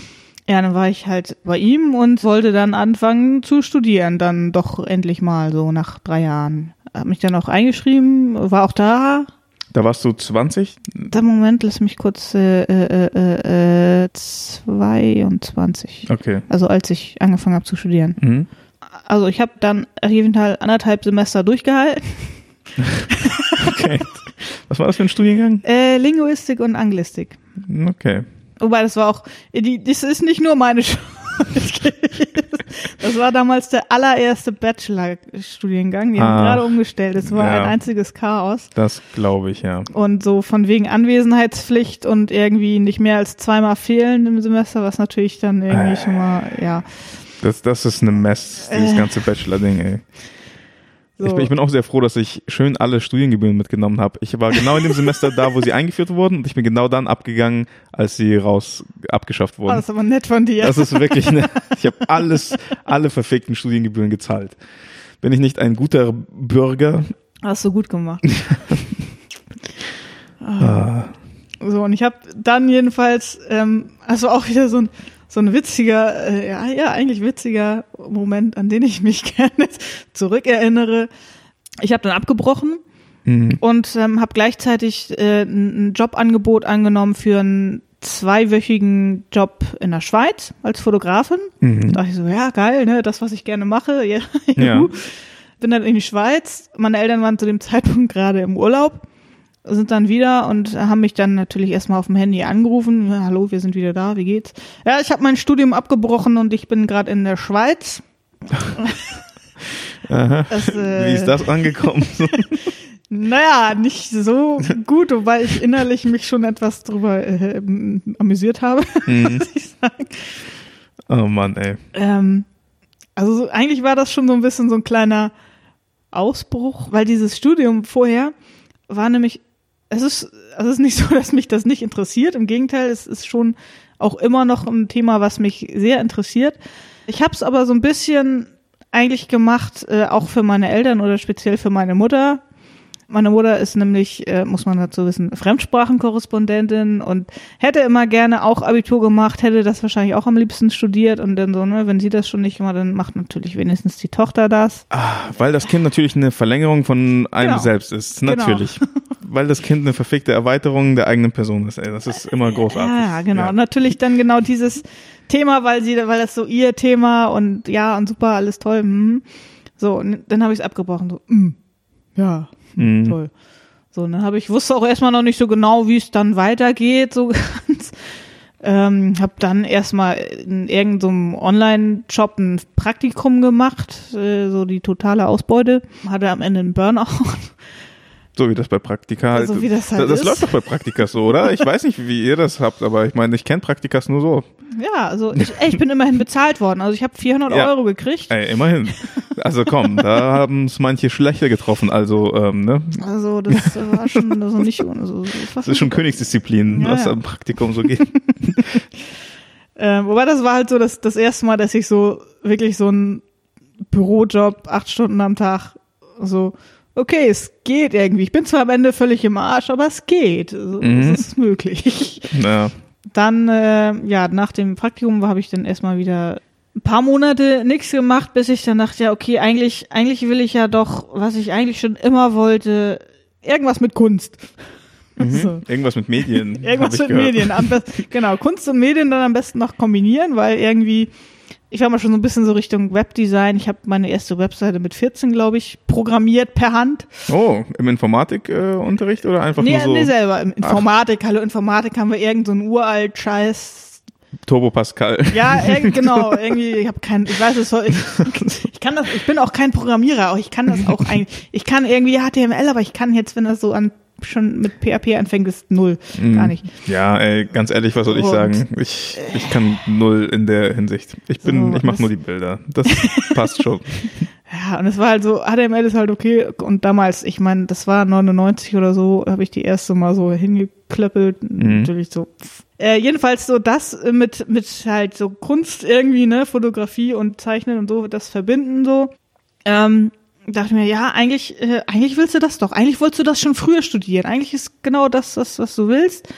So, dann habe ich mich natürlich an einer der staatlichen Unis beworben, die mich natürlich, wobei ich habe mich an einer beworben und zwar natürlich gleich an der besten und die hat mich natürlich abgewiesen. Mhm. Und dann habe, bin ich halt auf eine private gegangen, hier äh, Studiengang äh, Kommunikationsdesign, falls ich es noch nicht erwähnt habe. Mhm. Ja, ja, sa- same hier. so. Ähm, so, jedenfalls äh, habe ich das und das habe ich dann auch durchgezogen, weil ich glaube, äh, was ich so im Nachhinein echt mal gedacht habe, ich glaube, ich habe das komplette Studium, ich war während des kompletten Studiums nie auch nur einmal eine Woche lang jeden Tag da. Ich glaube, ich habe mindestens einen Tag pro Woche immer gefehlt, weil es halt irgendwie, irgendwas war dann halt doch immer so, ne? Ging nicht, weil so, so super ging es mir halt auch noch nicht. Aber ist es an den privaten Unis nicht auch eh so, dass du nur so Halbtag Kurse hast, so irgendwie? Ähm, nur so ja, von also wir neun hatten- bis eins oder so und dann. Ja, wir hatten Maximal Genau, gefühlt. genau. Also das ist schon ähm, irgendwie, ich glaube, die ersten beiden Semester waren von neun bis ja eins, zwei, irgendwie so, also sowas fünf Stunden, glaube ich immer. Mhm. Und ähm, danach dann halt nachmittags irgendwie von von drei bis acht oder irgendwie, keine Ahnung, weiß ich nicht mehr genau. Ach so, irgendwie also so. doch schon ein paar mehr Stunden als irgendwie. Ich hatte so das Gefühl, als ich mich bei der HTK beworben habe, die haben mir irgendwie so einen Stundenplan hingeklatscht, wo ich so dachte, okay, äh, der Vorteil war, dass ich viel Freizeit habe und ich so, ja, aber ich will doch irgendwie was lernen. Also äh, Ja, also, ist Vorteil? Also, wollt ihr mir nicht was beibringen? Ja. Ich, ich bezahle hier 2000 Euro pro Semester. Gibt's da nicht irgendwie? Ja, Was für das mein ist Geld. halt, das ist genau eben auch der Punkt, ähm, weil mehr als, ich glaube, 80 Prozent oder was der Leute, die an der privaten studieren, die müssen das halt finanzieren durch einen Nebenjob. Und für den brauchst du halt Zeit, ne? Ah, okay, verstehe. Ja, So, und das deswegen. Ja, das macht Sinn. ist, genau. Und ähm, dadurch, also es waren, glaube ich, echt immer so fünf Stunden. Natürlich immer irgendwelche Hausarbeiten, was auch immer, keine Ahnung. Äh, das schon. Man kann auch natürlich freiwillig länger bleiben und dann noch irgendwelche, keine Mhm. Ahnung. Ja, Labore nutzen oder was weiß ich. Ja, so, aber grundsätzlich so, ich sag mal, Unterricht fünf Stunden am Tag. Ähm, das schon. Und ich habe trotzdem halt immer, ich echt, glaube ich, jede Woche mindestens einen Tag gefehlt. Mhm. Weil es, es ging halt nicht anders. Und es dann hatte ich halt mal irgendwie gerade so, ging es mir mal wieder irgendwie nicht so gut oder irgendwelche Ängste oder einfach Depressionen und was, und bin ich halt einfach im Bett liegen geblieben so. Mhm. Und das Gute war halt, da konnte ich das. Hätte ich das jetzt wie früher da an der Uni äh, gemacht, dann hätte ich nicht ein Semester durchgehalten, von Ja. wegen hier Anwesenheitspflicht und so ein Kram. Natürlich hast du da auch so eine gewisse Anwesenheitspflicht, mehr oder weniger. Aber naja, ne? Also Ja. fand ich nur witzig, so als ich mir das irgendwann mal so, hm, ich glaube, ich habe jeden, jede Woche einen Tag mindestens gefehlt. Das ganze, ganzen dreieinhalb Jahre. Okay. Ja, das habe ich, das habe ich durchgezogen, habe währenddessen auch irgendwie nebenbei dann angefangen, selbstständig zu arbeiten Mhm. und wusste seitdem, dass ich, das ist, das ist, was ich machen will. Ja, ist doch cool. Was ich jetzt heute tatsächlich auch seit ein paar Monaten mache. Ähm, im Selbst ach ja, Selbsthilfen haben äh, aufgehört. So, Ja, äh, einfach ähm, so. Da hat die Selbstverletzung einfach so aufgehört dann irgendwie. Ja, sie hat jetzt nicht so zack, boom, fertig aufgehört, sondern ähm, ich habe natürlich weiter ambulante Therapie gemacht und auch meine Medikamente genommen. Und ähm, es wurde tatsächlich einfach weniger mit der Zeit, weil es mir irgendwie auch ein bisschen besser immer ging, einfach so. Noch nicht irgendwie super, aber es wurde einfach mit der Zeit weniger. Und ja, irgendwann habe ich es dann halt nicht mehr gemacht, so. Also Weil es nicht mehr nötig es war? war einfach nicht mehr nötig, so. Also es war, Warst du dann öfter im Hier und Jetzt Ja. und hast weniger also es wurden die, die, so? die Dissoziationen wurden weniger und irgendwie damit zusammenhängend wahrscheinlich irgendwie auch die, die Selbstverletzung. Also Ist das die Folge der ganzen Therapie? Hast du danach noch denke ich mal. währenddessen also, auch Therapie gemacht? Während des Studiums? Ja. Okay. Ich hab, und ich hab, die Medikamente noch dazu? Genau, ich okay. habe äh, durchgehend eigentlich Therapie, also dann am Ende natürlich ambulante. Ich habe durchgehend bis letzte Woche Therapie gemacht. Also es ist eine ordentliche Zeit, muss man dazu sagen.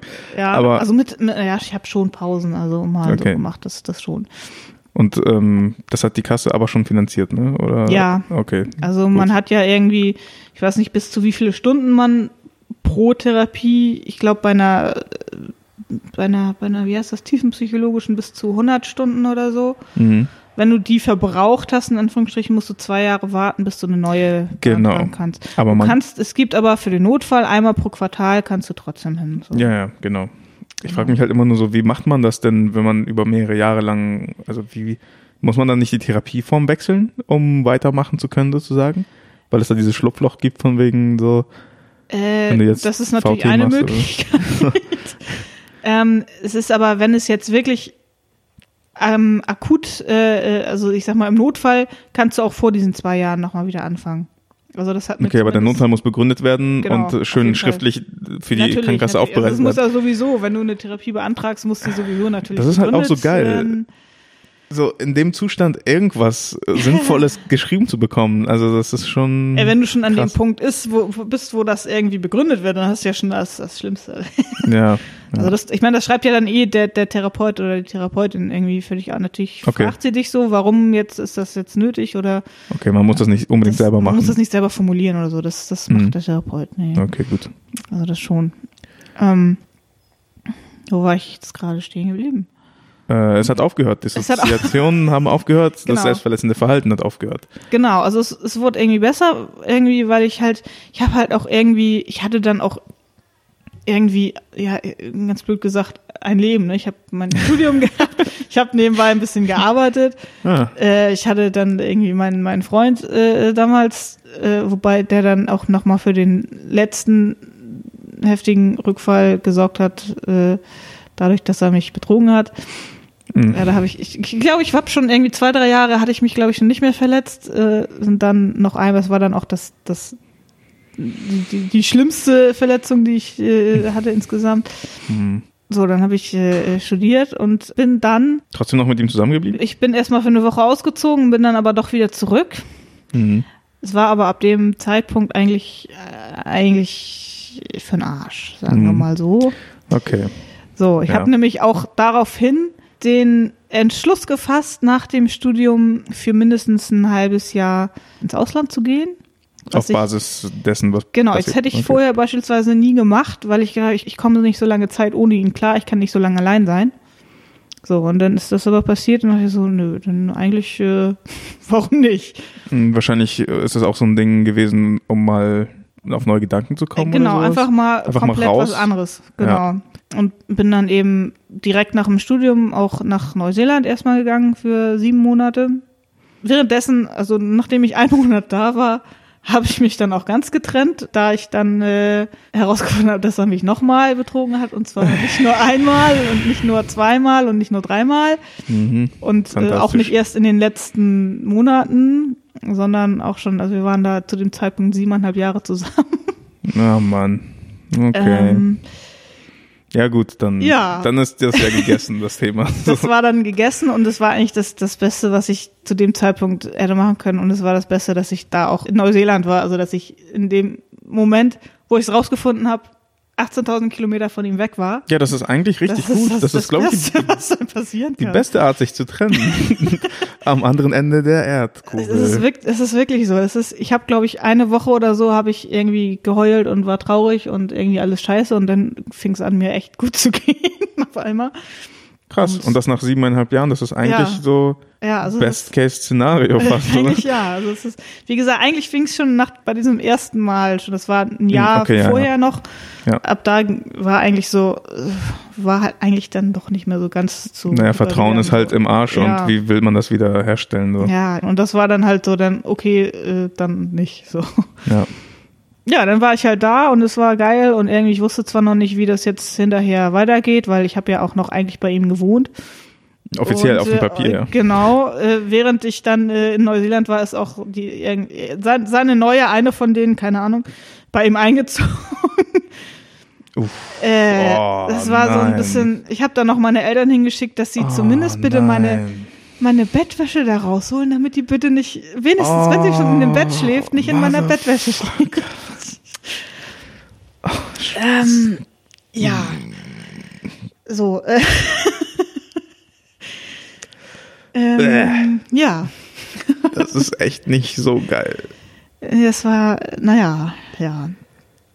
Ähm, wie gesagt, trotzdem war das irgendwie so mit die, die geilste Zeit so überhaupt bisher, die ich hatte.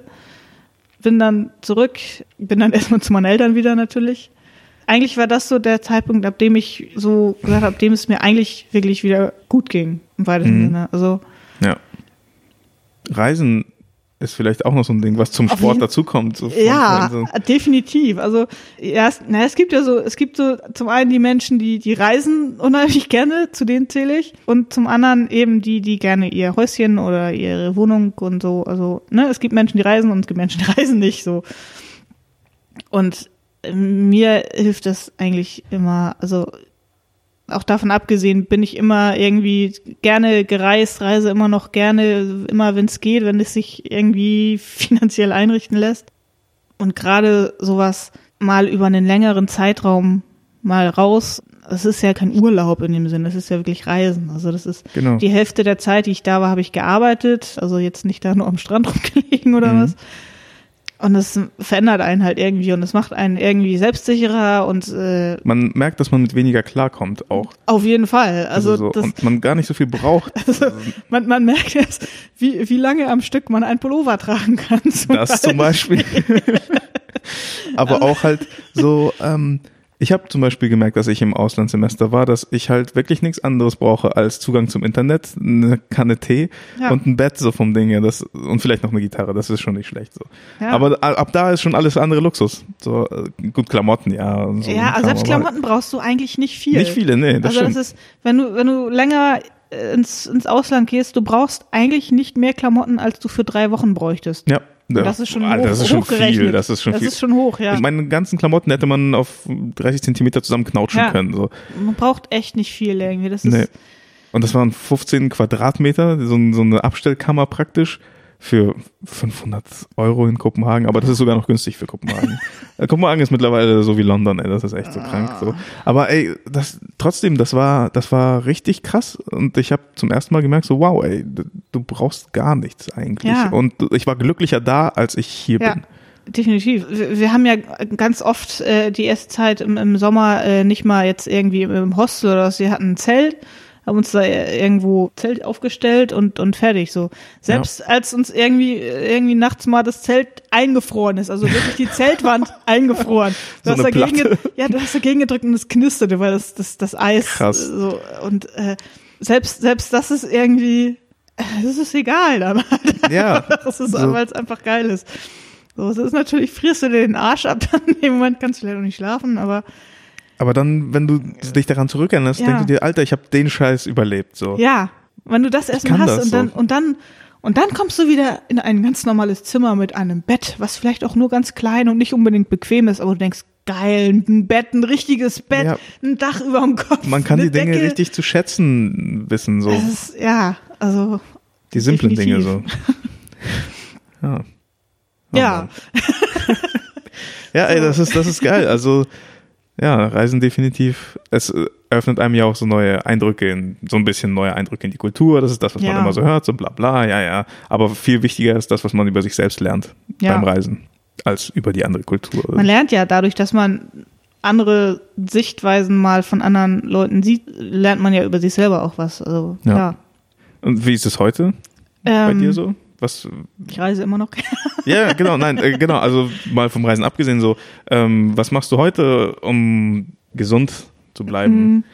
Ich gucke vor allen Dingen, ich, ich versuche auf mich selbst zu achten. Also dieses, ähm, was tut mir gerade jetzt gut oder was tut mir auch gerade nicht gut und was muss jetzt irgendwie tatsächlich sein. Ich bin halt, wie gesagt, jetzt seit drei oder seit vier Monaten selbstständig, was natürlich unheimlich dabei hilft zu gucken, was brauche ich jetzt gerade. Das heißt, ich muss jetzt nicht meine acht Stunden am Stück arbeiten, sondern ich arbeite vielleicht mal drei Stunden und dann denke ich, okay, jetzt muss ich aber erstmal raus oder jetzt muss ich erstmal kurz schlafen oder ich kann mich halt ganz danach richten, was tut mir gerade gut oder was, was brauche ich gerade, was ist gerade mein Bedürfnis. Mhm. Also die, das, das zum einen.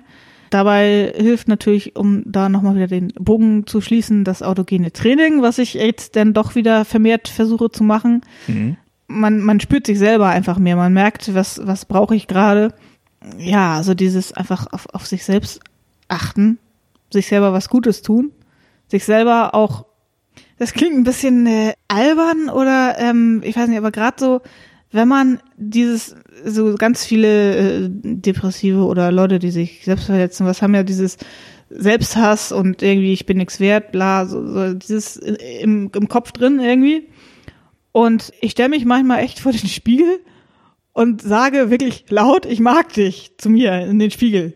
Oh, das ist krass. Das ist, äh, und es, es macht tatsächlich, wenn man das irgendwie ab und an macht, irgendwie macht es das. Ist, man kommt sich eigentlich mega albern vor. Aber das ist Aber doch es ist eigentlich geil. Ist, ja, Man ist doch eigentlich viel öfter damit beschäftigt, sich selbst zu verurteilen den Tag über, so Asshole Ja. Brain und so, Und dann halt sich richtig konsequent dahinzustellen und Ja. dem einen Konter zu bieten, das ist schon Ja, einfach mal so, oder was weiß ich, du bist okay so oder irgendwie sowas halt so, ne? Was, Ja. was man sich wünscht, was vielleicht als Kind irgendwie die, die, die Eltern zu einem hätten sagen sollen, bla, Ja. man ist heute erwachsen, sa- sag das zu dir selber. ja. So, weil du kannst dir das geben, was du brauchst.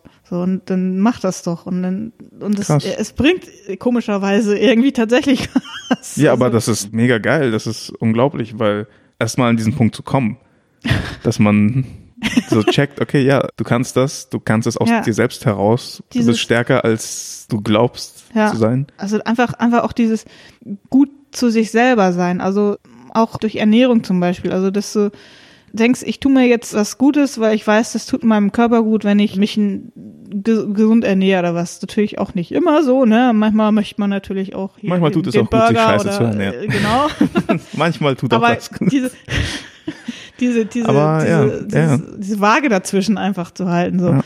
Dieses, dass du weißt, okay, das ist, das ist mein, mein Körper und der, der, ich mag den und ich möchte, dass der irgendwie noch bestehen bleibt. Und deswegen sorge ich gut für den. Das, das ist aber krass. Also so, hättest du gedacht, dass du jemals an diesen Punkt kommst? Nee, also vor zehn Jahren nicht. Also wenn ich mich jetzt so vergleiche mit vor zehn Jahren, also das ist jetzt, warte mal, zwölf Jahre ist das schon her, der erste Klinikaufenthalt, hätte ich im Leben nicht, also es ist 100 180 Grad gedreht jetzt mittlerweile irgendwie so. Ich meine, gut, wahrscheinlich passiert es ja trotzdem, dass du ab und zu so Rückfälle hast. Ja, klar. Es ist ja nie immer dann so alles perfekt auf einem Pegel so. Man Nee. ist ja nicht dieses, äh, dieser Standardspruch, Glück ist kein Ziel, sondern Happiness is not a destination, it is a way of life oder sowas. Also der Weg ist das Ziel, bla, wie auch immer, Ja. fuck it. Äh, jedenfalls, man muss schon was machen, Ja, also muss, aktiv sein. ja. Man muss nicht unbedingt zwangsweise viel machen. Nee, also es ist, klar, das ist irgendwie dieses Aktivsein auf jeden Fall. So ein aber, bisschen. Aber eben dann auch mal das akzeptieren, wenn du mal nicht aktiv sein kannst. Ja. Also wenn du einfach einen beschissenen Tag hast und es dir irgendwie gerade nicht gut geht, auch wenn es vielleicht gar keinen Auslöser gibt, sondern einfach, okay, das, ich bin jetzt gerade scheiße drauf und das ist jetzt so und, und okay und ich das dann auch akzeptieren und das auch sein lassen, so wie es ist. So. Und nicht jetzt sich wiederum dafür verurteilen, dass man jetzt scheiße drauf ist oder so. Sondern dann Ja. einfach, okay, ich brauche das jetzt, dass ich irgendwie hier gerade nur mich im abgedunkelten Zimmer äh, mich in die Ecke setze, was weiß ich so, Ah, äh, brauche ich jetzt und morgen ist es aber wieder anders so. hm, ja, kenne ich, kenne ich. Also, Also So, auch das- das Verurteilen danach. so, Kenne ich absolut. Deswegen finde ich das ja gerade so beeindruckend, dass du dich vor deinen Spiegel stellen kannst und zu dir selber sagen kannst, ich mag dich. Das ist einfach so, das blowt gerade mein Mind. Also, ist- das ist, ja, es ist irgendwie. es ist so simpel, ja. aber dahin zu kommen, das ist richtig Ja, krass. es ist eigentlich klar. Ich meine, wie gesagt, ich das hat jetzt auch äh, die Jahre gedauert, da hinzukommen. So, deswegen.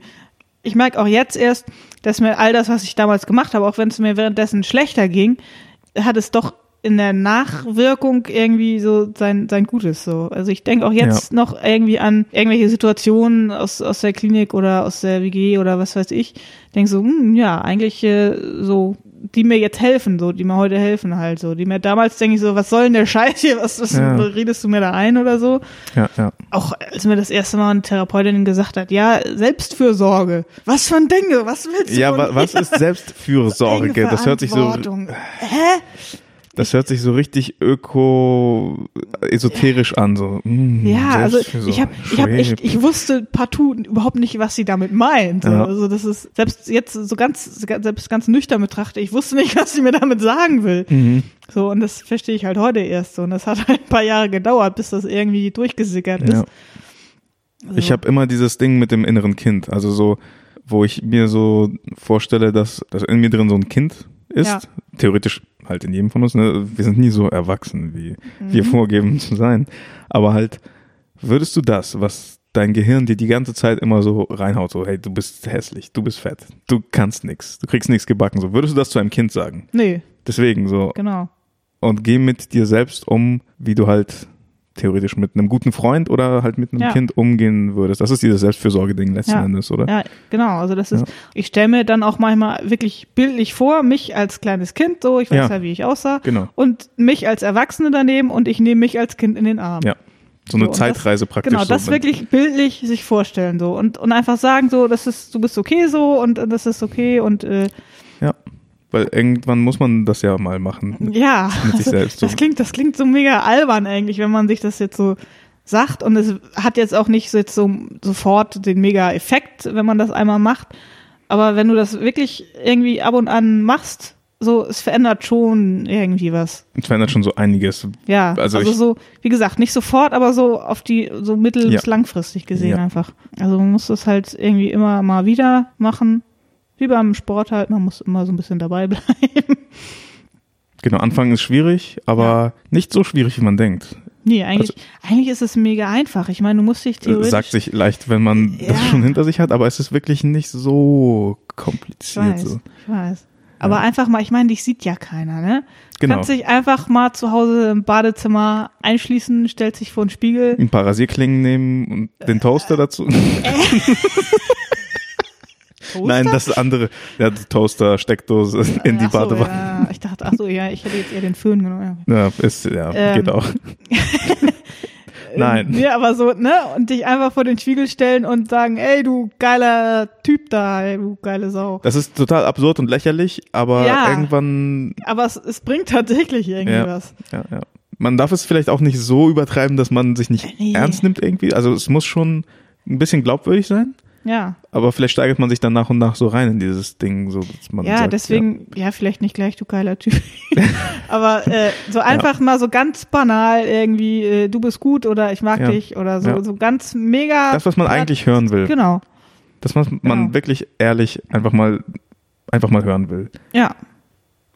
Ja. Genau, und das musst du, das kannst du einfach, so, dass du dich, weil dich ja keiner sieht, so, ne? Sonst, klar, wenn ich, äh, würde ich das jetzt nicht vor irgendwie, irgendwelchen Leuten Ich, ich machen. fange jetzt einfach an, im Bus 60 Sekunden zu grinsen und mir zu sagen, hey, ich mag mich. ich glaube, das ist voll okay. Und dann mache ich die Geschichte mit dem Toaster, weil das alles andere keinen Sinn mehr hat. Oh Mann, ey. Oh Mann, äh, ja, ey, ähm, Gott. wir sind schon ziemlich lang dabei. Ja, jetzt sind wir eigentlich auch mal heute angekommen, ne? Ja, genau. Wie geht's dir heute so? Eigentlich sehr gut. Also, ich habe jetzt gerade meine Medikamente so nach 13 Jahren abgesetzt. Also nicht einfach so, sondern Ja, Also ich habe sie über einen Zeitraum von insgesamt, ich glaube, drei Monaten langsam reduziert, bis ich dann jetzt vor fast drei Wochen die letzte genommen habe. Erstmal ging es mir schlechter mit dem Reduzieren. Aber komischerweise geht es mir, seitdem ich komplett runter bin, besser. Also nicht super Ach. gut, aber besser. Okay. Irgendwie, ich weiß nicht, äh, ja, warum, aber ist so. Ähm, wobei ich jetzt auch gerade die letzten ein, zwei Tage habe ich wieder so ein bisschen Durchhänger und äh, krieg so nicht so den Arsch nicht so ganz hoch, aber es ist, äh, ne, ich im Moment da sage ich mal auch so, okay, ist jetzt so Mhm. und ja, hatte jetzt wie gesagt letzte Woche meine letzte Therapiesitzung erstmal bis auf weiteres und es, also wie gesagt, wenn ich mich mit vor 10, 15 Jahren vergleiche, geht's mir irgendwie eine Million mal besser ungefähr. Und selbst wenn es das mal nicht tut, weiß ich zumindest, wie ich damit umgehe, also wie ich dann mit mir umgehe. Weil jetzt hast du die Mittel, um Ja, dir selbst zu helfen. genau. Und im Zweifel weiß ich, wohin ich mich wenden kann. Okay. Also, Hast du irgendwelche besonderen Tipps? Wen kann man rufen, wen kann man anrufen oder so? Ich weiß nicht, narcos.de gibt's ja, diese Selbsthilfegruppenzentrale irgendwie. Telefonseelsorge hast du erwähnt. ja, Wahrscheinlich einfach den Hausarzt im Zweifelsfall. den Hausarzt ist eigentlich Den kann man immer auf eine jeden gute Fall Idee, ja. Auch wenn, es da auch manchmal Vollidioten gibt, aber eigentlich grundsätzlich ist das eine gute Idee. Das ist halt einfach ein guter Anlaufpunkt. Ja, so. Wenn man sonst Fall. nichts hat, dann einfach zum Hausarzt, der weiß Bescheid, der Ja. kann einen weiterleiten. Der auf, auf jeden Fall.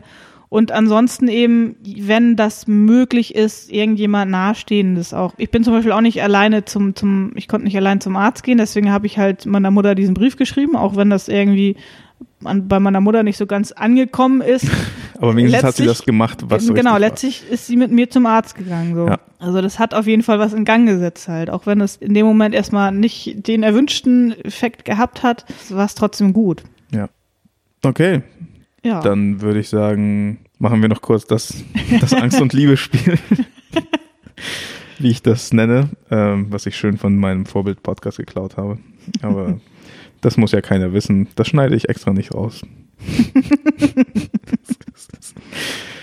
okay, fangen wir mit den Ängsten an. Von mir aus. Okay. Irrationale Angst, hoffe ich. Also, obwohl die besten Ängste sind immer irrational. Äh, Ich habe Angst davor, dass sich mit zunehmendem Alter dumme Stammtischklischees bei mir festsetzen und ich zu einem verbitterten Pegida-Anhänger werde. Ernsthaft? Yep. Manchmal habe ich so das Gefühl, scheiße, ich habe so, so teilweise so richtig banale, dumme Klischees drauf so und ich hau die dann einfach raus, ohne darüber nachzudenken, was ich da genau sage und dann so nach zwei Stunden merke ich so, oh shit, das war völlig unreflektiert und dumm. Und Okay. dann habe ich manchmal so das Gefühl, okay, der, der Weg zu Pegida ist da nicht weit. Ach, Scheiße. Hoffen wir mal, dass es bis dahin Pegida nicht mehr gibt. Äh, Dann schließe ich mich irgendwelchen anderen Deppen an. äh, Deppen wird es wahrscheinlich immer geben, das stimmt. Ah, ja, davor habe ich Angst. Ich habe Angst äh, vom Telefonieren. Okay, einfach nur vom Telefonieren, weil Ja, also schon schon immer, also ich hasse das einfach. Ich, ich mag nicht irgendwo anrufen. Ich mag es auch eigentlich nicht gerne angerufen zu werden. Also je nachdem, je nach aktueller Stimmung dann gerade, gehe ich manchmal auch einfach nicht ran, auch wenn das irgendwelche nahen Freunde sind oder so. Mm, Okay, sowas Ich- habe ich mit WhatsApp. Also so, ich antworte nicht sofort. Ich sehe die Message, sie sehen, dass ich sie gesehen habe, aber ich Da mache ich sogar antworte manchmal, ich weiß nicht, wie das später. bei deinem Handy ist. Bei mir, ich sehe ja immer schon auf dem Bildschirm Schoner die ersten paar Zeilen. Mhm. Genau. Beziehungsweise je nachdem, wie lang die ist, schon die komplette Nachricht. Okay, ja. Und wenn ich das dann sehe, manchmal, okay, ich, ich gucke mir die noch gar nicht an, so dann sieht es Mhm. nämlich so aus, als hätte ich die noch gar nicht genau, das, gesehen. das mache ich auch. Eiskalt, weil manchmal ist man einfach zu überfordert mit Ja, dem das Scheiß und dann hagelt das auch noch rein so und dann. Ja, und das ist eben gerade mit diesem Telefonieren, das ist, äh, da habe ich dann manchmal auch schlechtes Gewissen, so Freunden gegenüber. Aber Ja. Andererseits, eigentlich wissen sie das auch und, und ich, ich, ich hasse es einfach. Es ist, ich mag das nicht irgendwo anzurufen. Ich muss mich immer mega erstmal sammeln, bevor ich irgendwo anrufe, wo ich irgendwas will. Äh, Also jetzt irgendwelche Ämter oder was, Ärzte, keine Ahnung, sowas. Womit hat das zu tun, meinst du? Äh, gute Frage. Das war schon immer so. Weil ich meine, du kannst ja offensichtlich von. Ich ne, hab, du kannst ja Leuten in die Augen ich, gucken. Ich habe sogar jetzt, ich habe ein Jahr lang Kaltakquise gemacht, jeden Tag drei bis Ja. fünf Stunden in also meinem letzten Job. Man kann sich ein Stück weit dran gewöhnen, ja, aber es ist irgendwie, äh, es ist beschissen. Wa- Was ist die Angst konkret jetzt beim Telefonieren? Was könnte passieren? Wo, wovor hast du konkret Angst, während du, also was macht das Telefonieren so angsteinflößend, so richtig? Ist es Scham vor irgendwas? Hört sich deine Stimme komisch an? Ich Ich meine, du hast gerade zwei ja. Stunden lang in ein Mikro Ich- geredet. Ich habe auch, ich habe mir auch sagen, ich- also ich habe mittlerweile, äh, während ich diese Kaltakquise gemacht habe, mehrfach gehört. Ach, Sie haben ja so eine nette Stimme. ja, Okay, jetzt nicht, wenn ich sie so hoch mache, vielleicht. ähm, nee, ich weiß es ehrlich gesagt gar nicht so genau. Es ist irgendwie, natürlich gerade, wenn ich jetzt irgendwo bei irgendwas Offiziellem, sag ich mal, anrufe, wo ich irgendwas will und dass ich mich da dann mega verhaspel und irgendwie so einen total beschissenen Eindruck hinterlasse und was Mhm. letztlich dazu führt, dass ich das, was ich möchte von denen, was auch immer das ist, nicht durchsetzen kann, nicht bekomme, nicht was auch immer. Erwartungen. Ja, Das Genau. ist okay. Du fühlst dich wie auf so einem Präsentierteller, weil Ja. du mit jemandem reden musst und er irgendwas, die Person am anderen Ende der Leitung etwas von dir erwartet. Ja, beziehungsweise es ist halt schlimmer, wenn ich etwas von der Person will. Also wenn es Okay. andersrum ist, ist es nicht ganz so schlimm. Aber das ist interessant. Jetzt, ja, also wenn ich irgendwo anrufe und ich will da irgendwas, dann muss ich natürlich ne irgendwie mich so rüberbringen, dass ich das, was ich will, bekomme. Ah, So okay. ganz banal ausgedrückt. Okay, du musst richtig reden. So Ja. äh, nicht wie so zusammengekaut. Genau. So okay, genau. ja, also jetzt ne, sei es ich äh, Das jetzt macht es schwierig, beim ja. Finanzamt an, weil ich ähm, keine Ahnung endlich meine Umsatzsteuernummer Ja. haben will. Klar Äh, was ruf ich dann? kommunizieren. Ey, ihr Spacken, gebt mir mal die Kacknummer, sage ich dann natürlich nicht. Ne, würde ich aber gerne. Aber ja, okay. dann überlege ich mir da irgendwie eine halbe Stunde vorher, okay, wie formuliere ich das jetzt? Aber das So. ist gar nicht so, ich meine, sowas mache ich auch so ähnlich. Aber ja, okay. Ich glaube, ich verstehe jetzt die Angst dahinter so. Ah, ich glaube, das geht ganz vielen so. Das ist, glaube ich, gar nicht so ungewöhnlich irgendwie dieses. Ich mag's einfach nicht. Ja, ja, ja. Es ist auch, man kann auch am Telefon, man halt, man kann nicht dieses, wenn man dann auf einmal ins Schweigen kommt. Bei einem Face-to-Face-Gespräch ist das irgendwie okay noch halbwegs. Mhm. Aber wenn du mit jemandem telefonierst, Der auf einmal kommt so eine peinliche Stille, Ja. Denkst du, äh, äh, ich muss jetzt irgendwas sagen, so. Ich muss es auflegen. Ja, was ist, was ist das Schlimmste? Ich muss jetzt das Telefon in die Badewanne schmeißen. Das ist so, äh, ja, ah, also das ist, ja. okay. Ich habe noch ein bisschen was. Und zwar, ich habe Angst davor, im tiefen, dunklen Wasser zu schwimmen. Weil ich eine irrationale Angst davor habe, dass mich irgendwas unter Wasser beißt. Was ich nicht sehe. Okay. Das ist schon etwas nachvollziehbarer. Ja. Ja, Kann passieren. ja, bis jetzt irgendwie noch nicht, aber ab und zu hatte ich so das Gefühl, dass man irgendwas, irgendwie ein Fisch an meinem Bein entlang schlängelt Wobei, oder so. wobei wiederum, selbst wenn du nicht gerade in irgendwelchen Amazonasflüssen schwimmst oder so, klar kann da ein Fisch, aber was soll der machen? Das stimmt, aber allein das macht mir schon irgendwie Das Angst. ist vielleicht eklig, wenn der da so an der Ja, Bein lang glibbert, ja, ja. aber aber wie gesagt, wenn du jetzt nicht gerade ne, in so einem Gewässer, wo man weiß, dass da komische beißende Tiere leben, Mhm, ja. soll das eigentlich ja. Oder sei es auch nur so Gras, wenn ich in einem See schwimme oder so, dann komme ich manchmal an dieses komische Ja, Seetanggras und dann erschrecke ich mich aber auch. Und mir- ich so, okay, äh, das ist das ist Cthulhu, das ist hier Tentakel Octopus Monster. Ja. Er zieht mich gleich runter, ich bin tot. Das ist so mein Gedankengang im Grunde. Das geht ganz schnell so. Okay, das war's. Leben vorbei. hier den Film Freitag der 13. kennst du aber, ne? Ja, ja, klar. Ja, okay. Äh, okay. Jetzt bin ich wieder dran. Mhm. Ähm, nie unabhängig von meinen Eltern zu sein. Oh, das kann ich nachvollziehen. Ja. so, und zwar besonders eben so finanziell, weil irgendwie reicht es mal hier nicht, mal da nicht, ne? Ja, Ja, ja, ja. sowas. Und dann muss man da doch wieder angekrochen kommen und äh, Ich glaube nicht, dass es für die so schlimm ist. Nee. Irgendwo freuen die sich ja vielleicht auch, dass sie noch so gebraucht werden, wahrscheinlich so ein bisschen, aber äh, für einen selber ist es dann immer so. äh, Das ist irgendwie ein Scheißgefühl halt. Ja. Und, Man denkt, man ist selbstständig und erwachsen und alles und Ja. auf einmal. nee, ich kann die Miete nicht zahlen. Genau. Ja, ja. Ich habe noch eine Angst. Äh, ich habe Angst davor, irgendwann meine Impulskontrolle zu verlieren. Kennst du das, wenn du auf so einem Bahnsteig stehst und dich so fragst, oh, was wäre denn, wenn ich jetzt einfach mal auf dieses Gleis falle? Ja. Und in Zeitlupe ohne Kontrolle beobachten zu müssen, wie ich von einer Bahn in Stücke gefahren werde. Ich habe neulich erst diesen Artikel über Robert Enke gelesen oder halt überhaupt gelesen, was da überhaupt passiert ist. Und ich denke mir so, okay, ich meine, so Gedanken, so hatte ich auch mal so einfach so zwischendurch so, du gehst an der Brücke entlang und denkst so, hey, wie sieht's wohl da unten aus? Oder irgendwie einfach nur so, Ja. was, wenn irgendwann dieser Gedanke so ganz impulsiv auf einmal so mich komplett übermannt sozusagen und ich dann einfach sage, okay, ja, Bro, ciao. So irgendwie, weiß ich nicht. Davor habe ich irgendwie Angst. Auch wenn es wahrscheinlich auch wieder irrational ist, aber es sind ja die besten Ängste, nicht wahr? Ja, das stimmt. Dann, ähm, ja, Ängste noch, ne? Mhm. Eine noch. Ähm, ich habe Angst vor Stillstand. Es ist einfach irgendwie, dass ich nicht, nicht weiter, also persönlich nicht, nicht weiterkomme, sondern dass es irgendwie stillsteht und ähm, Stagnation, ja, genau. Also das, das Gefühl zu haben, dass man nicht weiterkommt, dass man irgendwie, ja, dass man irgendwie in der Sackgasse ist und Ja. irgendwie, mm, ja, hm, und nun, so. ja, aber das ist, das ist fürchterlich. So das Gefühl, dass es keinen Ausweg gibt. Ja. Es muss gar nicht mal unbedingt jetzt, dass es so eine, so eine mega schlimme Situation oder so ist, sondern irgendwie bist du einfach so, hm, ja, jetzt bin ich hier und äh, komme nicht weiter und Es ist aber auch subjektiv eigentlich, ne? Stagnation ist total ja, subjektiv. klar. Das wird ja, du Klar. misst es ja an dir selber sozusagen. Du wünschst dir ja, du stellst dir ja vor, wo du eigentlich sein müsstest. Und da bist du noch nicht, sondern es geht jetzt auch auf einmal nicht mehr weiter irgendwie und das ist klar. so. Eigentlich ist wahrscheinlich Reisen das Beste gegen Stagnation, oder? Reisen ist immer gut. Ja, ne? so. Ah, naja. Ähm, okay, Liebe. Ich liebe es, am Strand zu stehen und aufs Meer hinauszuschauen, weil es einfach so eine gigantische Wassermasse ist.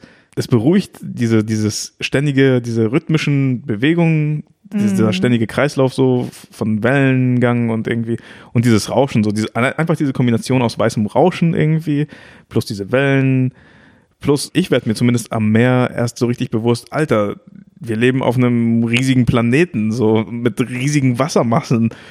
So, wenn du in der Stadt bist, so, okay, Beton, Beton, eine Wand, nächste Wand, so so ein bisschen so ein Ja. Gang, so.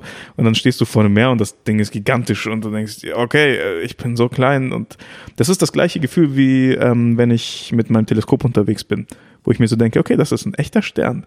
Und dieses Licht hat 30 Jahre gebraucht, um hier anzukommen. Ich sehe den von vor 30 Jahren so und ich denke so, okay, ich bin eigentlich klein, unbedeutend und meine Probleme sind genauso klein Mhm. und unbedeutend. Und das ist irgendwie ein beruhigendes Gefühl für mich. So, Ja, ich glaube, aufs, aufs Meer guckt, glaube ich, jeder gerne, oder? Also, ja. ich muss auch mal wieder ins Meer. ey.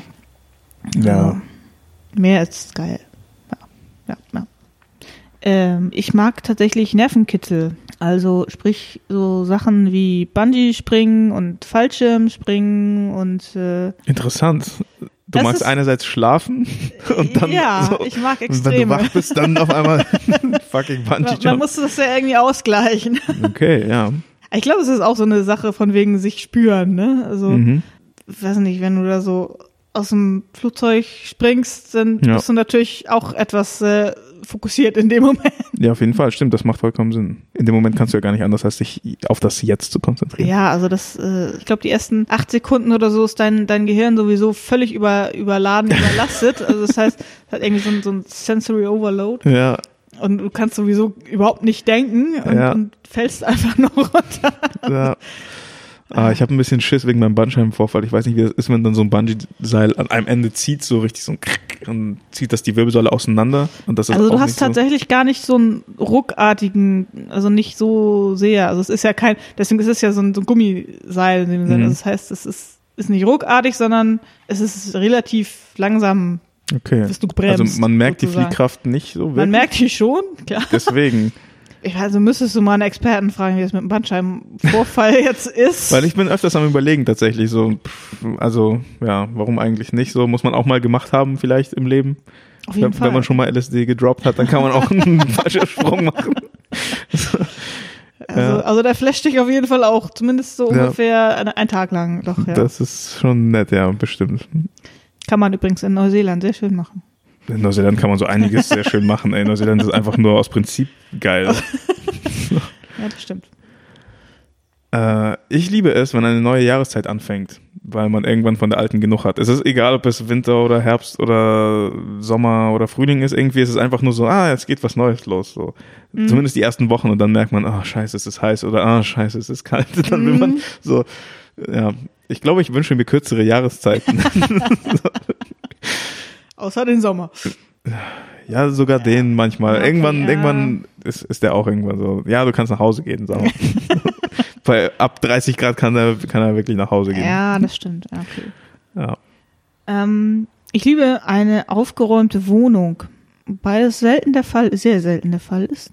Oh ja. Aber wenn ich mich dann mal dazu durchringe und mal die Bude aufräume, dann ist es einfach irgendwie schön. Ja, das ist geil, oder? Man kann auch auf einmal viel klarer denken, Und viel besser atmen. viel besser atmen. Das ist einfach befreiend. Ja, Also es genau. ist, schon. Ich muss darauf aufpassen, dass ich nicht zu viele Dinge horde. Weil Ja. das echt bei mir das dazu beiträgt, dass meine Wohnung unordentlicher wird. Mhm.